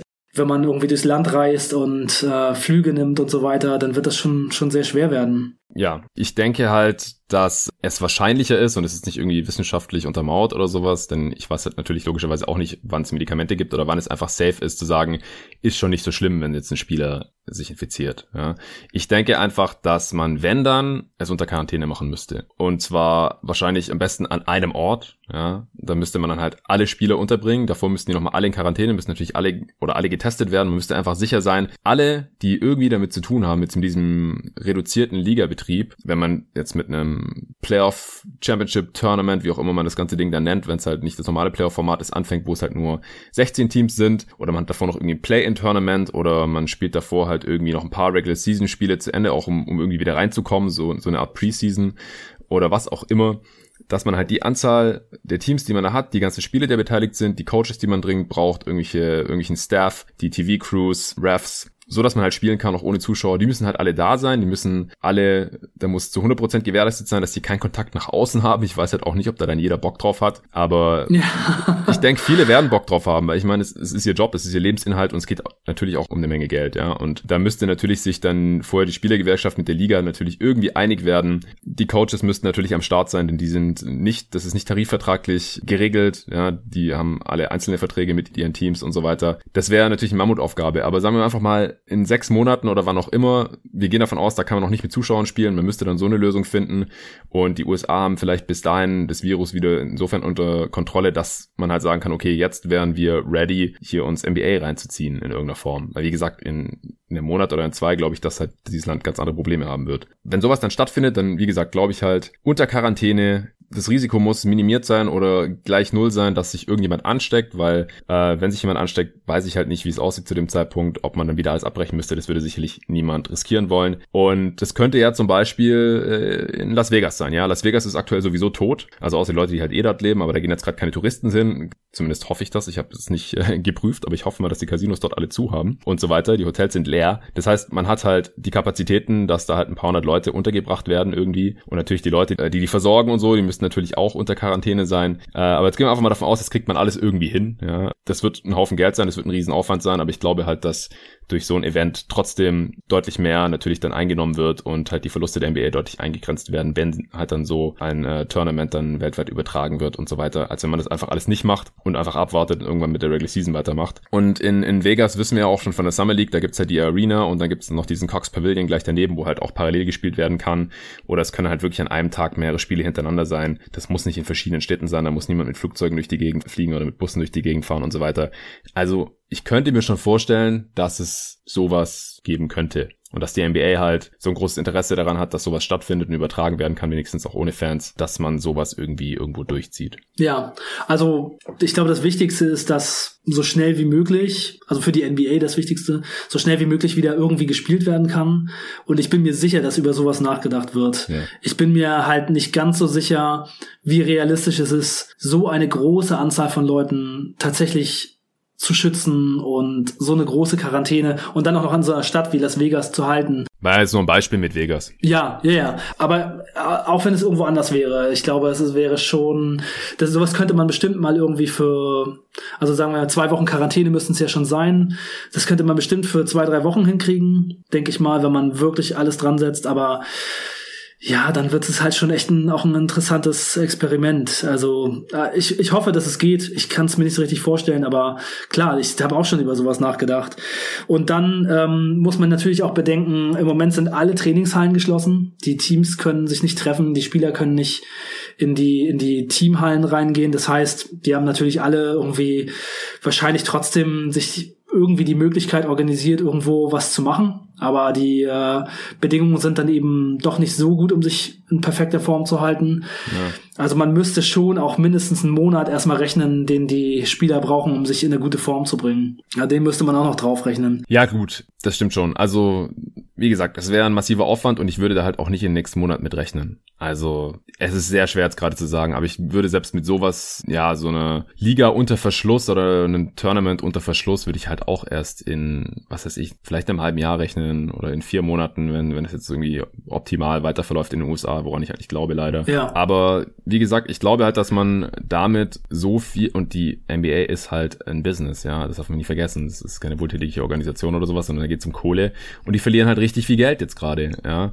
Und äh, es verlieren halt beide Seiten Geld, denn wenn die Liga kein Geld macht und die macht halt kein Geld mit jedem Spiel, das nie ersetzt wird und natürlich auch mit den Playoffs dann, aber jedes Regular Season Spiel, das nicht gespielt wird, das darf die NBA halt den Spielern vom Gehalt abziehen, denn es gibt diese mhm. Force Majeure Klausel, also quasi höhere Machtklausel auf Deutsch, dass wenn halt die NBA Spiele absagen muss durch höhere Macht und eine Pandemie ist halt eine höhere Macht, es könnte natürlich auch was irgendwie eine krasse Umweltkatastrophe sein oder irgend sowas, das hat die NBA bisher noch nicht gemacht, ja, diese Klausel zu ziehen.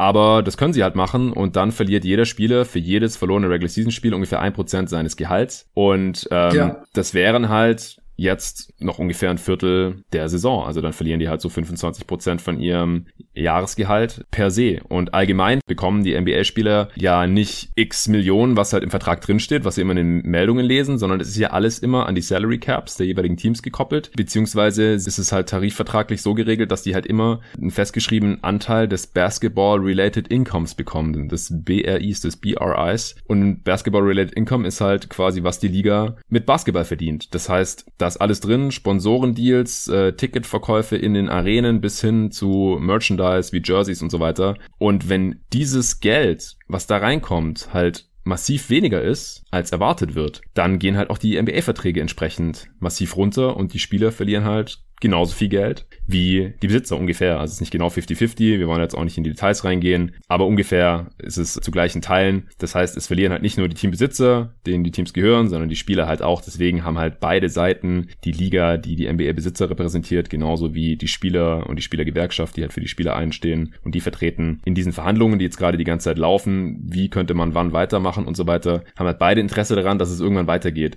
Und deswegen glaube ich halt, dass es so früh wie möglich weitergehen wird natürlich.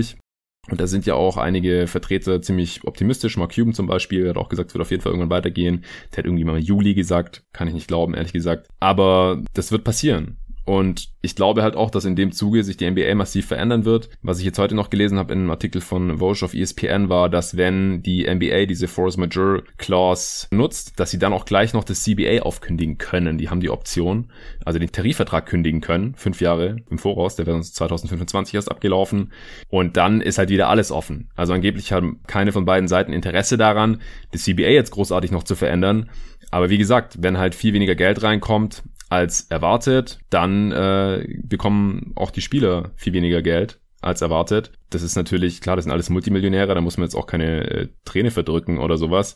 Aber wie gesagt, es ist im Endeffekt ein Business und jeder wird, wird gucken, wo er bleibt. Und deswegen, wenn es irgendeine Möglichkeit gibt, diese finanziellen Einbußen zu reduzieren, dann werden da letztendlich auch alle im Boot sein, glaube ich. Ja, also ich habe gerade noch mal gedacht, wenn man sowieso eine Quarantäne macht und das so äh, krass angeht, wie dein Plan gerade geschildert war, dann könnte man es ja jetzt eigentlich auch sofort machen. Ne? Warum nicht jetzt? Also wenn man sowieso Quarantäne macht, ähm, dann könnte man das eigentlich auch jetzt schon starten. Warum nicht? Äh, und dann könnte man jetzt einfach versuchen, zumindest vielleicht die Playoffs zu spielen. Dann müsste man halt darüber nachdenken, wer kommt in die Playoffs. Dann müsste man eben noch darüber nachdenken, ob dann eben Teams, die knapp davor waren, noch die Chance kriegen, irgendwie sich reinzuspielen. Play-in-Tournament. Ja. Play-in-Tournament. Und dann könnte man das vielleicht so spielen. Dann hätte man auch nicht das Problem, dass man alle 30 Teams mit reinnehmen muss. Dann wäre es ein bisschen weniger groß. Dann würde es vielleicht eher noch machbar sein. 30 Teams hört sich halt schon echt krass an, aber dann, dann hätte man eben ein bisschen weniger zu tun. Das wäre auf jeden Fall eine Möglichkeit. Und wenn man es eh mit Quarantäne macht, dann warum jetzt nicht gleich? Also ich würde auch hoffen, dass es in sechs Monaten schon vielleicht die Möglichkeit gibt, äh, das so ein bisschen normaler zu machen. Dass es dann eben schon vielleicht die Möglichkeit gibt, ja, so ein bisschen normaler das ablaufen zu lassen. Wie gesagt, dass Corona vielleicht nicht mehr die super große Bedrohung ist, die es jetzt gerade ist, dass die Gesellschaft dazulernt und die Medizin und ähm, viele Dinge eben besser laufen. Man weiß es ja nicht so ganz genau, aber es könnte halt schon sein. Dass es eben auch vielleicht in den USA so schnell sich verbreitet, dass dann eben vielleicht tatsächlich das Schlimmste, die meisten Leute schon infiziert sind. Das kann halt auch gut möglich sein. Aber ich, ich glaube halt, ja, aber wenn die meisten Leute infiziert sind, dann wird so viel Todesfälle geben, dass halt dieses Land, glaube ich, einfach andere Probleme hat als ein NBA-Tournament oder Playoffs oder sowas. Weißt du, wie ich meine? Also wenn halt kriegsähnliche Zustände herrschen in zwei Monaten, dann kann man das, glaube ich, nicht bringen, jetzt einfach zu sagen, okay, wir spielen jetzt hier NBA Playoffs, als wäre nichts unter Quarantäne. Das ist halt das, warum man jetzt nicht gleich anfangen, also man kann jetzt planen oder man kann den Spieler jetzt schon mal in Quarantäne schicken und so weiter, aber ich könnte mir halt vorstellen, dass halt diese Planungen, diese NBA-Planungen dann halt von der Realität eingeholt werden. Das das ist halt so ein bisschen meine Sorge.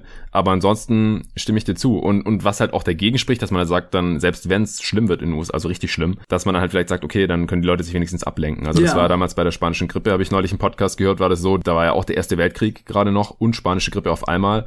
Und damals hat man dann auch gewisse Quarantänemaßnahmen ergriffen, also lange nicht so weitreichend wie heute, aber halt auch so ein bisschen. Und da war dann halt die Frage, ja, schließen wir jetzt unsere Theater? Und da wurde halt gesagt, nee, es ist Krieg und die Leute ähm, haben eh schon nichts zu lachen und wenig zu essen und so weiter. Und klar, jetzt ist gerade hier noch spanische Grippe am Start, aber wenn wir jetzt den Leuten auch noch verbieten, rauszugehen und ins Theater zu gehen und sich irgendwie abzulenken, dann rasten die alle aus. Und deswegen haben sie das dann halt nicht gemacht. Und ich weiß nicht, ob man das dann vielleicht auch sagen würde, okay, hier sterben zwar gerade Hunderttausende von Menschen, aber lass die Leute doch wenigstens mal irgendwie ein bisschen Ablenkung finden, in, indem sie jetzt hier dieses äh, unter Quarantäne stattfindende Playoff-Ding sich reinziehen. Das finde ich schwer abzuschätzen, aber das ist halt das einzige, nicht das einzige, aber eine, ja. eine der großen Hindernisse, ja. Meine Einschätzung dazu wäre halt, wenn man eine Umfrage macht, ob die Menschen die Corona-Situation durchstehen wollen mit einem Playoff-Basketballturnier in Quarantäne oder ohne, dann würden die meisten wahrscheinlich sagen, okay, lass es laufen. Also es ist zwar total schlimm, was hier gerade passiert, aber also das macht es ja jetzt nicht, nicht schlimmer, sondern mhm. tatsächlich eher besser für uns. Ne?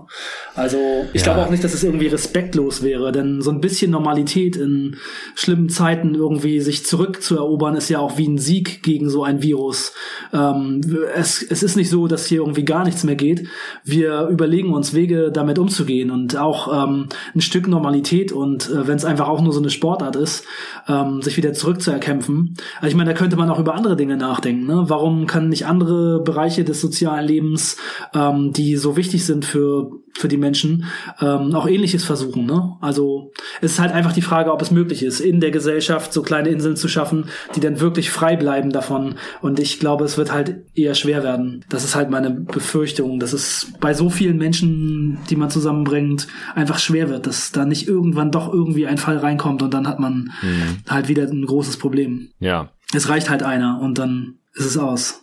Ja, also was auf jeden Fall noch dafür spricht, dass es da schnell eine Regelung gibt oder zumindest einen Plan zwischen NBA und Spielergewerkschaft ist, dass äh, die Spieler bisher oder die meisten Spieler, 90 Prozent aller Spieler, die bekommen ihr NBA-Gehalt in 24 Raten. Also zweimal im Monat bekommen die einen Anteil ihres Gehalts zum 1. und zum 15. und das fängt dann am 15. November jeden Jahres an äh, und geht dann bis zum 1. November des folgenden Jahres. Das heißt, es sind 24 Zahlungen und heute ist der 1. April, das heißt, es ist noch nicht mal die Hälfte der Zahlungen passiert an NBA-Spieler. Das heißt, die meisten NBA-Spieler, 90 Prozent, die anderen 10 Prozent haben besser verhandelt und haben mehr Geld früher bekommen. Die haben so Zahlungsziele, zum Beispiel Westbrook war das ein bisschen in den News, dass als der zu den Rockets getradet wurde, haben halt die Rockets gesagt, weil mit Fertitta halt auch ein Geizhals ist. Ja, äh, Russell, wir wissen zwar, dass du den Großteil deines Gehalts am Anfang der Saison schon bekommst, aber es wäre cool, wenn wir das mit dir nicht so machen müssten, dass wir äh, die Millionen einfach äh, über das Jahr verteilt ein bisschen mehr dir geben können. Hat er dann anscheinend auch zugestimmt stimmt.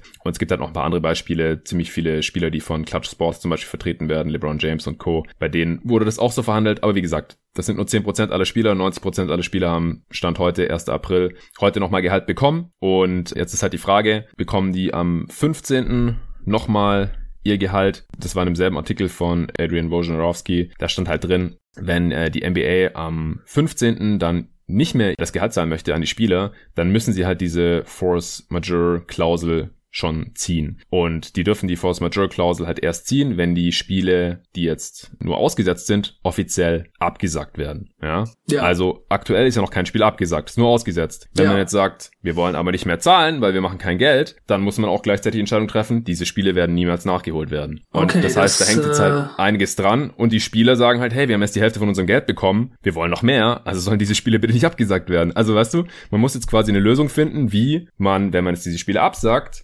dieses Geld wieder reinholt oder zumindest einen Teil davon. Und dafür braucht man halt einen Plan, wie es weitergeht und wie man halt äh, das dann eventuell wieder reinholt. Ja, das ist echt schwer, denn eigentlich kann es einem niemand sagen. Man merkt das ja auch, wenn man das verfolgt. Niemand weiß so ganz genau, wie das laufen wird. Niemand ja. hat wirklich eine Ahnung, wie das jetzt weitergeht. Selbst die besten Experten können keine wirklich konkreten Aussagen dazu machen. Genau. Wie lange das dauert. Wie lange wir auch irgendwie noch so weiterleben müssen. Heute hat ein Berliner Politiker von Mitte, der von den Grünen, der ist so der Stadtteilbürgermeister, mhm. der hat sich so ein bisschen versprochen im Radio und hat gesagt, naja, wir müssen jetzt uns schon gut um die Familien kümmern, die jetzt so wenig raus können und nicht auf die Spielplätze können für die nächsten Monate. oh, für die nächsten Wochen. Mhm. ich schon so dachte, ja, ja, genau, das sind noch Monate. Man redet immer so von, von Ostern und ich habe mich schon total darauf eingestellt, dass es länger dauern wird. Mhm. Ja, ich auch. Also mittlerweile gar keine Frage mehr. Das wird jeden Tag ein bisschen mehr, dass man sich darauf einstellt und dass man das natürlich auch psychologisch so ein bisschen zulässt. So, fuck, ich muss jetzt halt echt noch irgendwie Wochen und Monate lang hier äh, zu Hause bleiben. Das ist ja auch nichts, ja, wo man sich irgendwie mal drauf einstellen konnte oder so. Das kennen wir einfach nicht. Ja. ja paar Sachen, über die ich noch nachgedacht habe. Du hast es vorhin auch mal ganz kurz angeschnitten, was halt da in Mitleidenschaft gezogen wird, wenn jetzt die NBA halt nicht normal weitergeht, so wie wir das gewohnt sind. Die Draft natürlich, ja, die wird nicht normal stattfinden Ende Juni, weil es kann jetzt erstmal auch keine Lottery geben. Die wäre normalerweise so Mitte Mai immer, äh, während der laufenden Playoffs noch, weil die Regular Season nicht zu Ende gespielt wird. Man könnte jetzt natürlich einfach die Lottery Odds nehmen, so wie sie halt Stand 11.3. sind und da trotzdem irgendwann eine Draft durchziehen. Das äh, hat auch John Hollinger gesagt in dem Podcast mit Nate Duncan schon vor ein paar Wochen.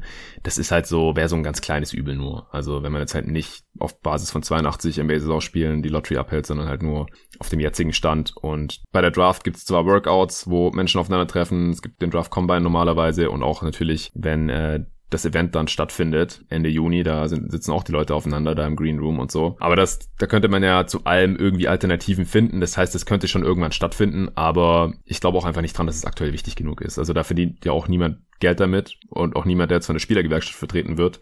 Weil die Spieler, die sich zu Draft anmelden, die werden natürlich noch nicht von der Spielergewerkschaft vertreten, sondern erst, wenn du in der NBA bist und einen NBA-Vertrag hast. Mhm.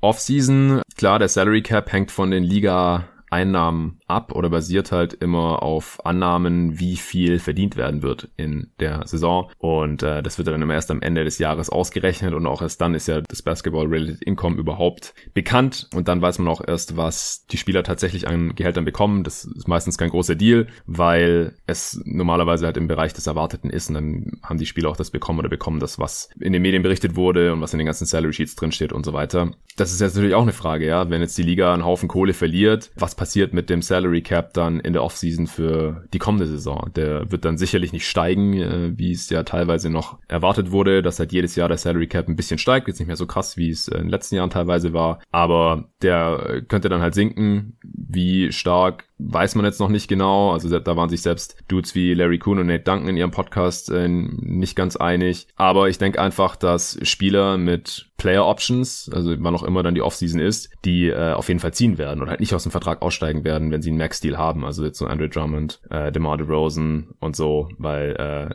das ist auf jeden Fall schon mal Kohle, beziehungsweise ist halt auch nur ein Anteil vom Salary Cap, aber ist halt so ein hoher Anteil vom Salary Cap, die sie halt schon mal safe haben, weil äh, ich glaube, die nächste Offseason wird dann ziemlich komisch und wenn der Salary Cap niedriger ist, und man unterschreibt dann, selbst wenn es ein Max-Deal ist, ist es ja ein Anteil vom Salary Cap, der halt insgesamt viel niedriger ist, ja, als der Deal, den man jetzt halt noch hat, auch wenn es nur ein Jahr ist. Ähm, und das mit den Coaches hatte ich ja vorhin auch schon gesagt. Das wurde auch erwähnt in Podcast von äh, Nate Duncan war das, glaube ich. Ich glaube, es war bei äh, Dunked On, dieser Pod mit Larry Kuhn vor ein paar Wochen, der so ein, äh, auch so ein mhm. CBA-Experte ist, da haben die auch gesagt, ja, wenn jetzt halt Verträge mit Coaches auslaufen, Mike D'Antoni zum Beispiel läuft jetzt im Sommer aus, hat nichts mit der Spielergewerkschaft zu tun, mit der MBPA natürlich, die vertreten nur die Spieler. Da müsste dann halt Tillman Fertitta mit ihm individuell verhandeln, wenn es dann irgendwann weitergeht, äh, wenn noch Playoffs gespielt werden, aber der ist halt eigentlich schon ein Coach-Free Agent.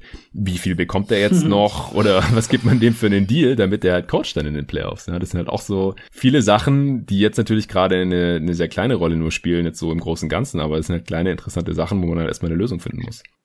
Ja, und da merkt man ja auch schon, dass es ziemlich wichtig wird, auch zu wissen, wie das alles abläuft. Denn D'Antoni, der würde ja dann vielleicht auch mit einem neuen Team schon irgendwie einen Deal machen wollen und äh, müsste dann auch wissen, wann es da wieder weitergeht und so. Und äh, das würde dann alles sehr eng werden. Ja, das, das werden schon schwierige und komische Zeiten. Ja, hast du noch irgendwas jetzt zur NBA oder die Auswirkungen auf die NBA? Ja, so also für uns als Leute, die sich sehr intensiv mit dem Spiel beschäftigen und die Geschichte des Spiels auch immer so ein bisschen im Blick haben und die Legacy von Leuten und das alles sehr betrachten, wird es natürlich ein großer Einschnitt sein, dass jetzt in der Karriere von diesen ganzen Leuten, die gerade in der Liga sind, einfach so eine so ein krasser Bruch drin ist. Mhm. Man wird es einfach nicht mehr so ganz vergleichen können, viele Dinge mit der Vergangenheit. Ähm, es wird immer dann so ein Sternchen überall dran sein, wenn man jetzt zum Beispiel einfach guckt, was die Leute irgendwie ähm, statistisch in ihrer Karriere gemacht haben, wie viele Titel sie gewonnen haben. Also mein Gefühl ist schon immer noch eher, dass, dass es schwer wird, einen ernstzunehmenden Titel für diese Saison auszuspielen und dass die nächste dann eben auch ein bisschen komisch wird.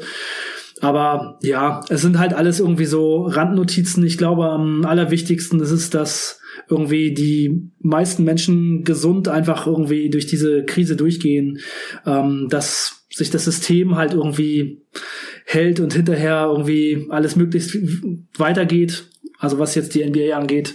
Und dann dann ist es halt so, ne? Das ist dann eben höhere Gewalt und also jetzt über diese Lockout-Seasons, da, da denkt man auch nicht mehr so wirklich nach, ne? Also ja. es ist dann wahrscheinlich in fünf Jahren auch nicht mehr so eine große Sache. Von daher muss man einfach versuchen, das Beste daraus zu machen. Und ja, ich hoffe, dass es, ich hoffe, dass es eine, eine gute Lösung gibt, äh, relativ schnell wieder zurückzukommen. Und ich bin da eher skeptisch. Hm. Äh, wir können ja vielleicht noch mal so einen, so einen Tipp abgeben, wie unserer Meinung nach das ablaufen wird. Das wird dann natürlich auch ganz interessant, sich den Pod irgendwann auch mal anzuhören und oh Gott, ja. nachzuhören, wie wir darüber gedacht haben und wie es da gelaufen ist.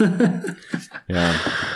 Boah, also ich, ich würde Stand heute davon ausgehen, und das ist halt einfach nur ins Blaue geraten, auch ein bisschen Hoffnung dabei, dass wir so ein Turnier sehen werden in irgendeiner wahrscheinlich eher abgespeckten Version und wahrscheinlich unter Quarantäne und sicherlich ohne Fans. Und zwar noch dieses Kalenderjahr. Ob das jetzt eher im September ist, was für mich so aktuell irgendwie der frühestmögliche Zeitpunkt wäre, so in vier, fünf Monaten, glaube ich. Vorher würde es mich sehr wundern, weil ich einfach nicht glaube, dass, dass es vorher vertretbar ist in den USA. Also wie gesagt, Mark Cubans Juli Prophezeiung, die halte ich für unrealistisch. Und noch früher sowieso, weil wenn selbst Mark Cuban Juli sagt, dann kann ich mir jetzt Juni oder sowas halt gar nicht mehr vorstellen, was ja ganz am Anfang noch irgendwie gehofft wurde. Ja, vielleicht aber auch erst im, im Dezember oder sowas. Aber ja, ich, mhm. ich hoffe und im Moment glaube ich auch noch daran, dass wir dieses Jahr noch irgendwas sehen. Du meinst, dass das Turnier äh, eventuell auch erst im Dezember gespielt wird, oder? Vielleicht, ja.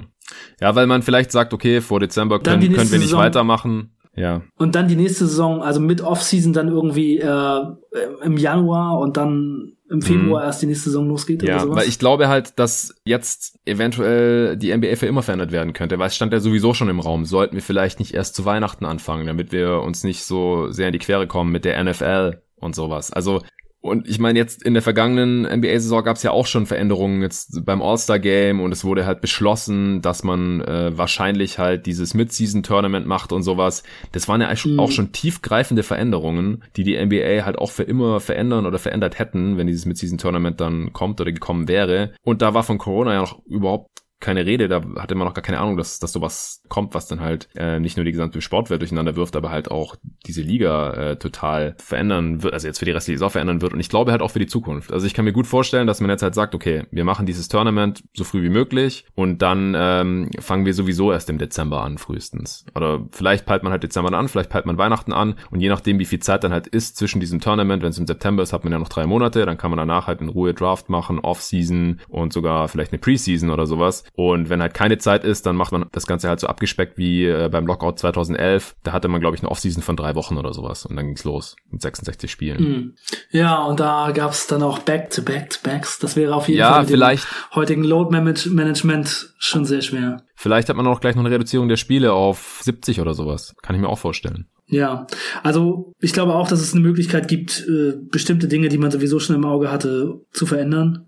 Ja. Eigentlich ist ja mein Gefühl total, dass diese Saison einfach verloren ist. Mhm. Äh, jetzt hat Silva aber gesagt, wie vor ein paar Tagen, dass nicht, ob die Saison zu Ende gespielt wird, sondern nur wann fraglich ist. Ja. Aber ich glaube, dass diese Krise mich bisher so gelehr gelehrt hat, dass es doch immer wieder überraschend ist, wie krass es dann teilweise läuft und dass Dinge, die man sich heute nicht vorstellen kann, morgen dann auf einmal passieren. Ja. Deswegen ist mein Tipp, dass diese Saison verloren ist, auch wenn ich noch eine Chance sehe, dass es nicht so ist, aber ich, ich, ich sage es jetzt einfach mal so. Mein Tipp ist, die Saison ist verloren, die nächste Saison würde sonst zu stark auch eingeschränkt werden. Man wird jetzt einfach sagen, ähm, meiner Meinung nach, ja, lass uns diese Saison abhaken. Es ist zu kompliziert, es wird alles zu eng. Lass uns versuchen, die nächste Saison relativ normal zu spielen und das dann eben irgendwie einigermaßen zu starten. Okay. Das ist mein Tipp.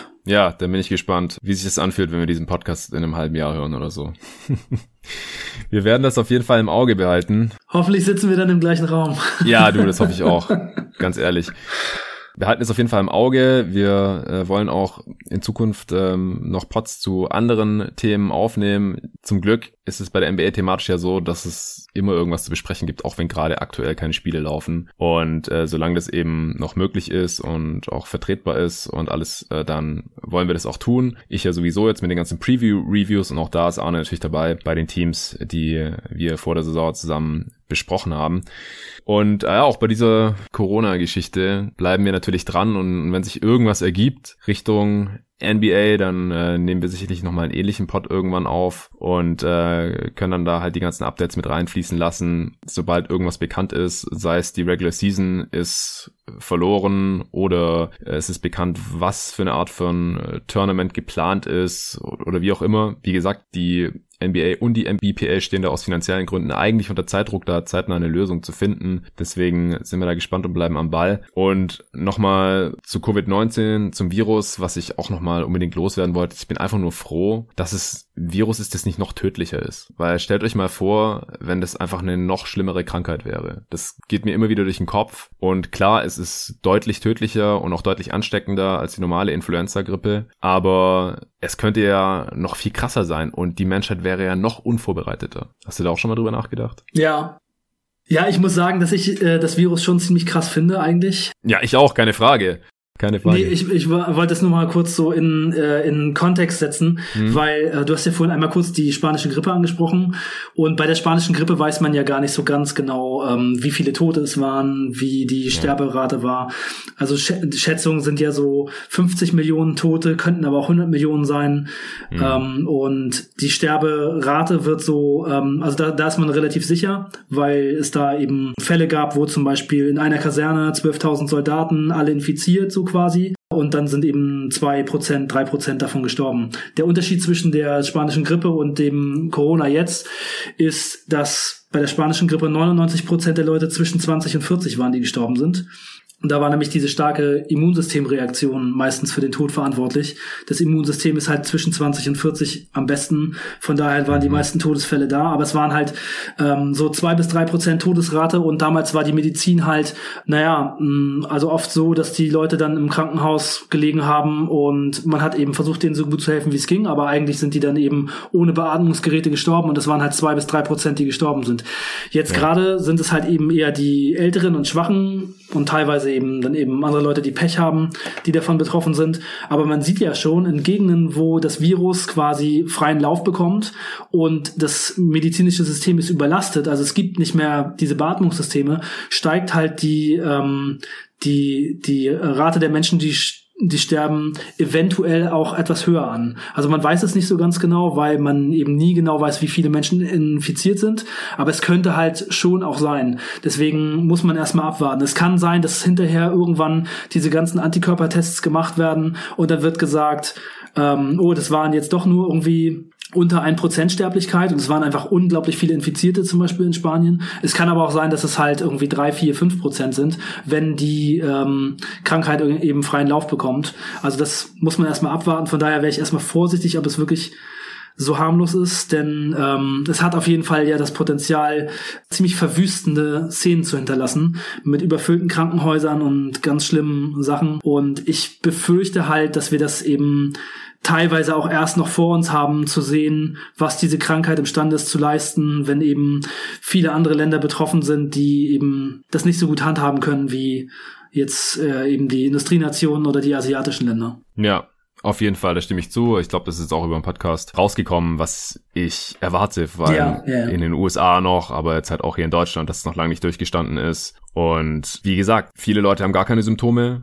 und die allermeisten sterben nicht dran. Aber es könnte ja auch eine Krankheit sein, wo viel mehr Leute dran sterben. Ich weiß jetzt nicht, wie wahrscheinlich sowas ist, ja, dass es noch viel schlimmer ist. Du hast ja gerade schon gesagt, dass es schon ein ziemlich krasses Virus ist, so wie wir es jetzt hier kennengelernt haben, was die Wissenschaft bisher darüber weiß. Aber es hat so schon so heftige Auswirkungen auf den gesamten Planeten, auf das Leben fast jedes einzelnen Menschen hier. Ja. Und was wäre, wenn es noch eine Spur schlimmer wäre. Ja. Was wäre dann mit der Menschheit? So die Frage stelle ich mir halt manchmal und ja, das ähm, lässt dann halt schon irgendwie so ein bisschen reflektieren, bringt einen zum Nachdenken, so wie wie machtlos man eigentlich halt ist. So man versucht irgendwie alles richtig zu machen im Leben oder die richtigen Entscheidungen zu treffen als Individuum und dann passiert halt irgendwas und man hat da eigentlich keine Kontrolle drüber, beziehungsweise jetzt hat jeder schon ein Stück weit selbst in seiner Hand und manche treffen trotzdem noch die falschen Entscheidungen. Ja, Leute, seid froh, wenn es euch gut geht und tut alles dafür, dass es weiterhin so ist und auch, dass den Mitmenschen weiterhin gut geht. Geht kein Risiko ein, bleibt zu Hause und ja, schaut auch, wie ihr anderen Menschen helfen könnt und dass die Sache so schnell wie möglich durchgestanden ist.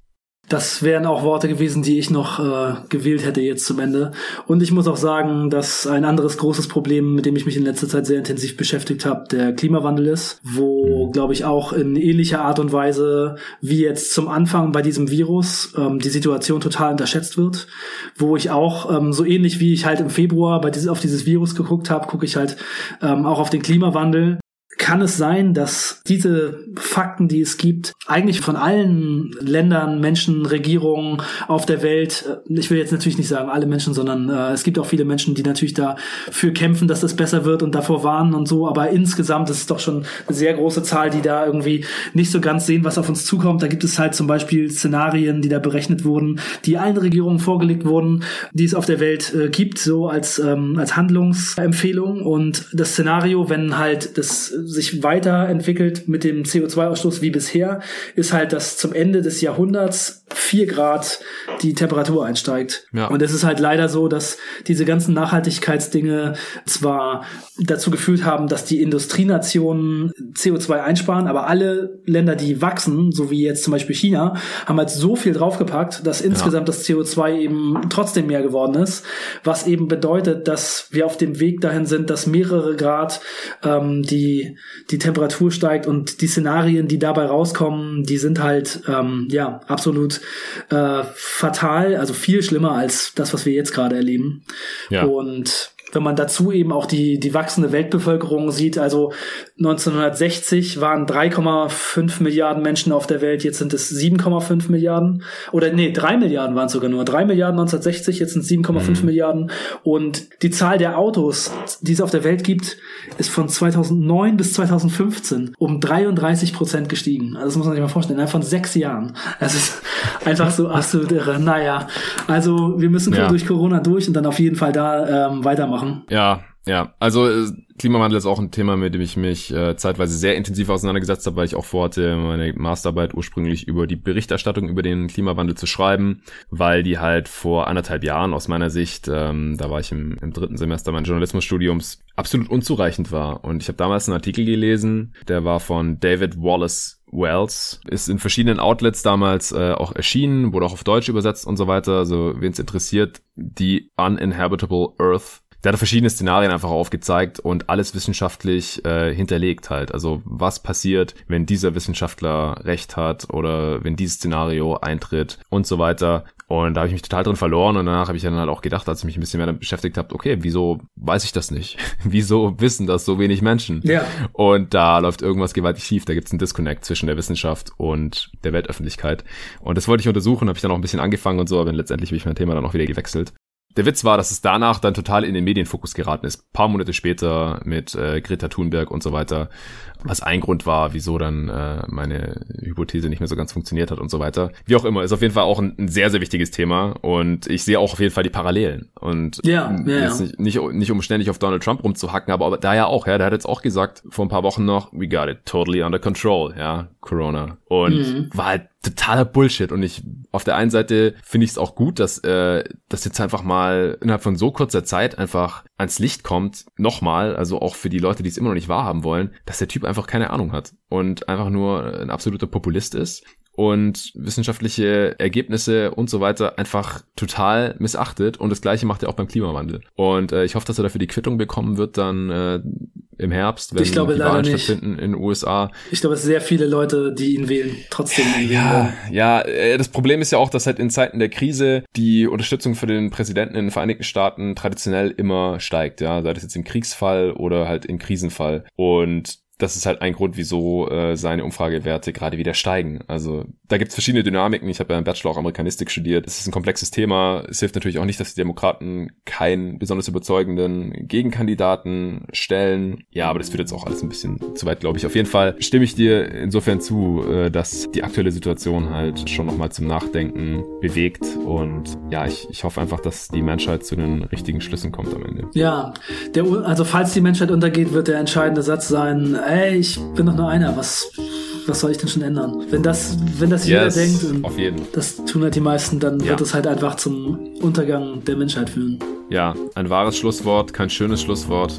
Ich denke, das soll es für heute gewesen sein hier bei Jeden Tag NBA. War jetzt mal ein Podcast der ganz anderen Art, aber ich glaube, die aktuelle Situation äh, hat uns das jetzt einfach mal abgenötigt, auch sowas aufzunehmen und uns so zu unterhalten. Tausend Dank dir, Arne, dass du dir hier Mittwochabend die Zeit genommen hast. Ja, sehr gerne. Ich freue mich ja, wenn ich in dieser Quarantänezeit ab und zu noch mal ein paar äh, soziale Kontakte habe. ja, genau, wenn es nur was Skype ist. Ja, lasst uns gerne wissen, gebt uns Feedback zu diesem Podcast, auch wie ihr es findet, wenn wir mal nicht nur über die NBA sprechen, auch wenn es natürlich jetzt im Kern heute auch wieder um die beste Basketballliga der Welt ging. Könnt ihr gerne machen. Ihr könnt Arne natürlich auf Twitter folgen unter Arne Brandt mit 3R und DT, falls ihr mir immer noch nicht folgt. Und äh, mir natürlich unter jeden Tag NBA. Ihr könnt mir auch eine E-Mail schreiben, jeden Tag NBA at gmail.com. Vielen Dank dafür und bis zum nächsten Mal. Ciao Leute, macht's gut, bleibt gesund.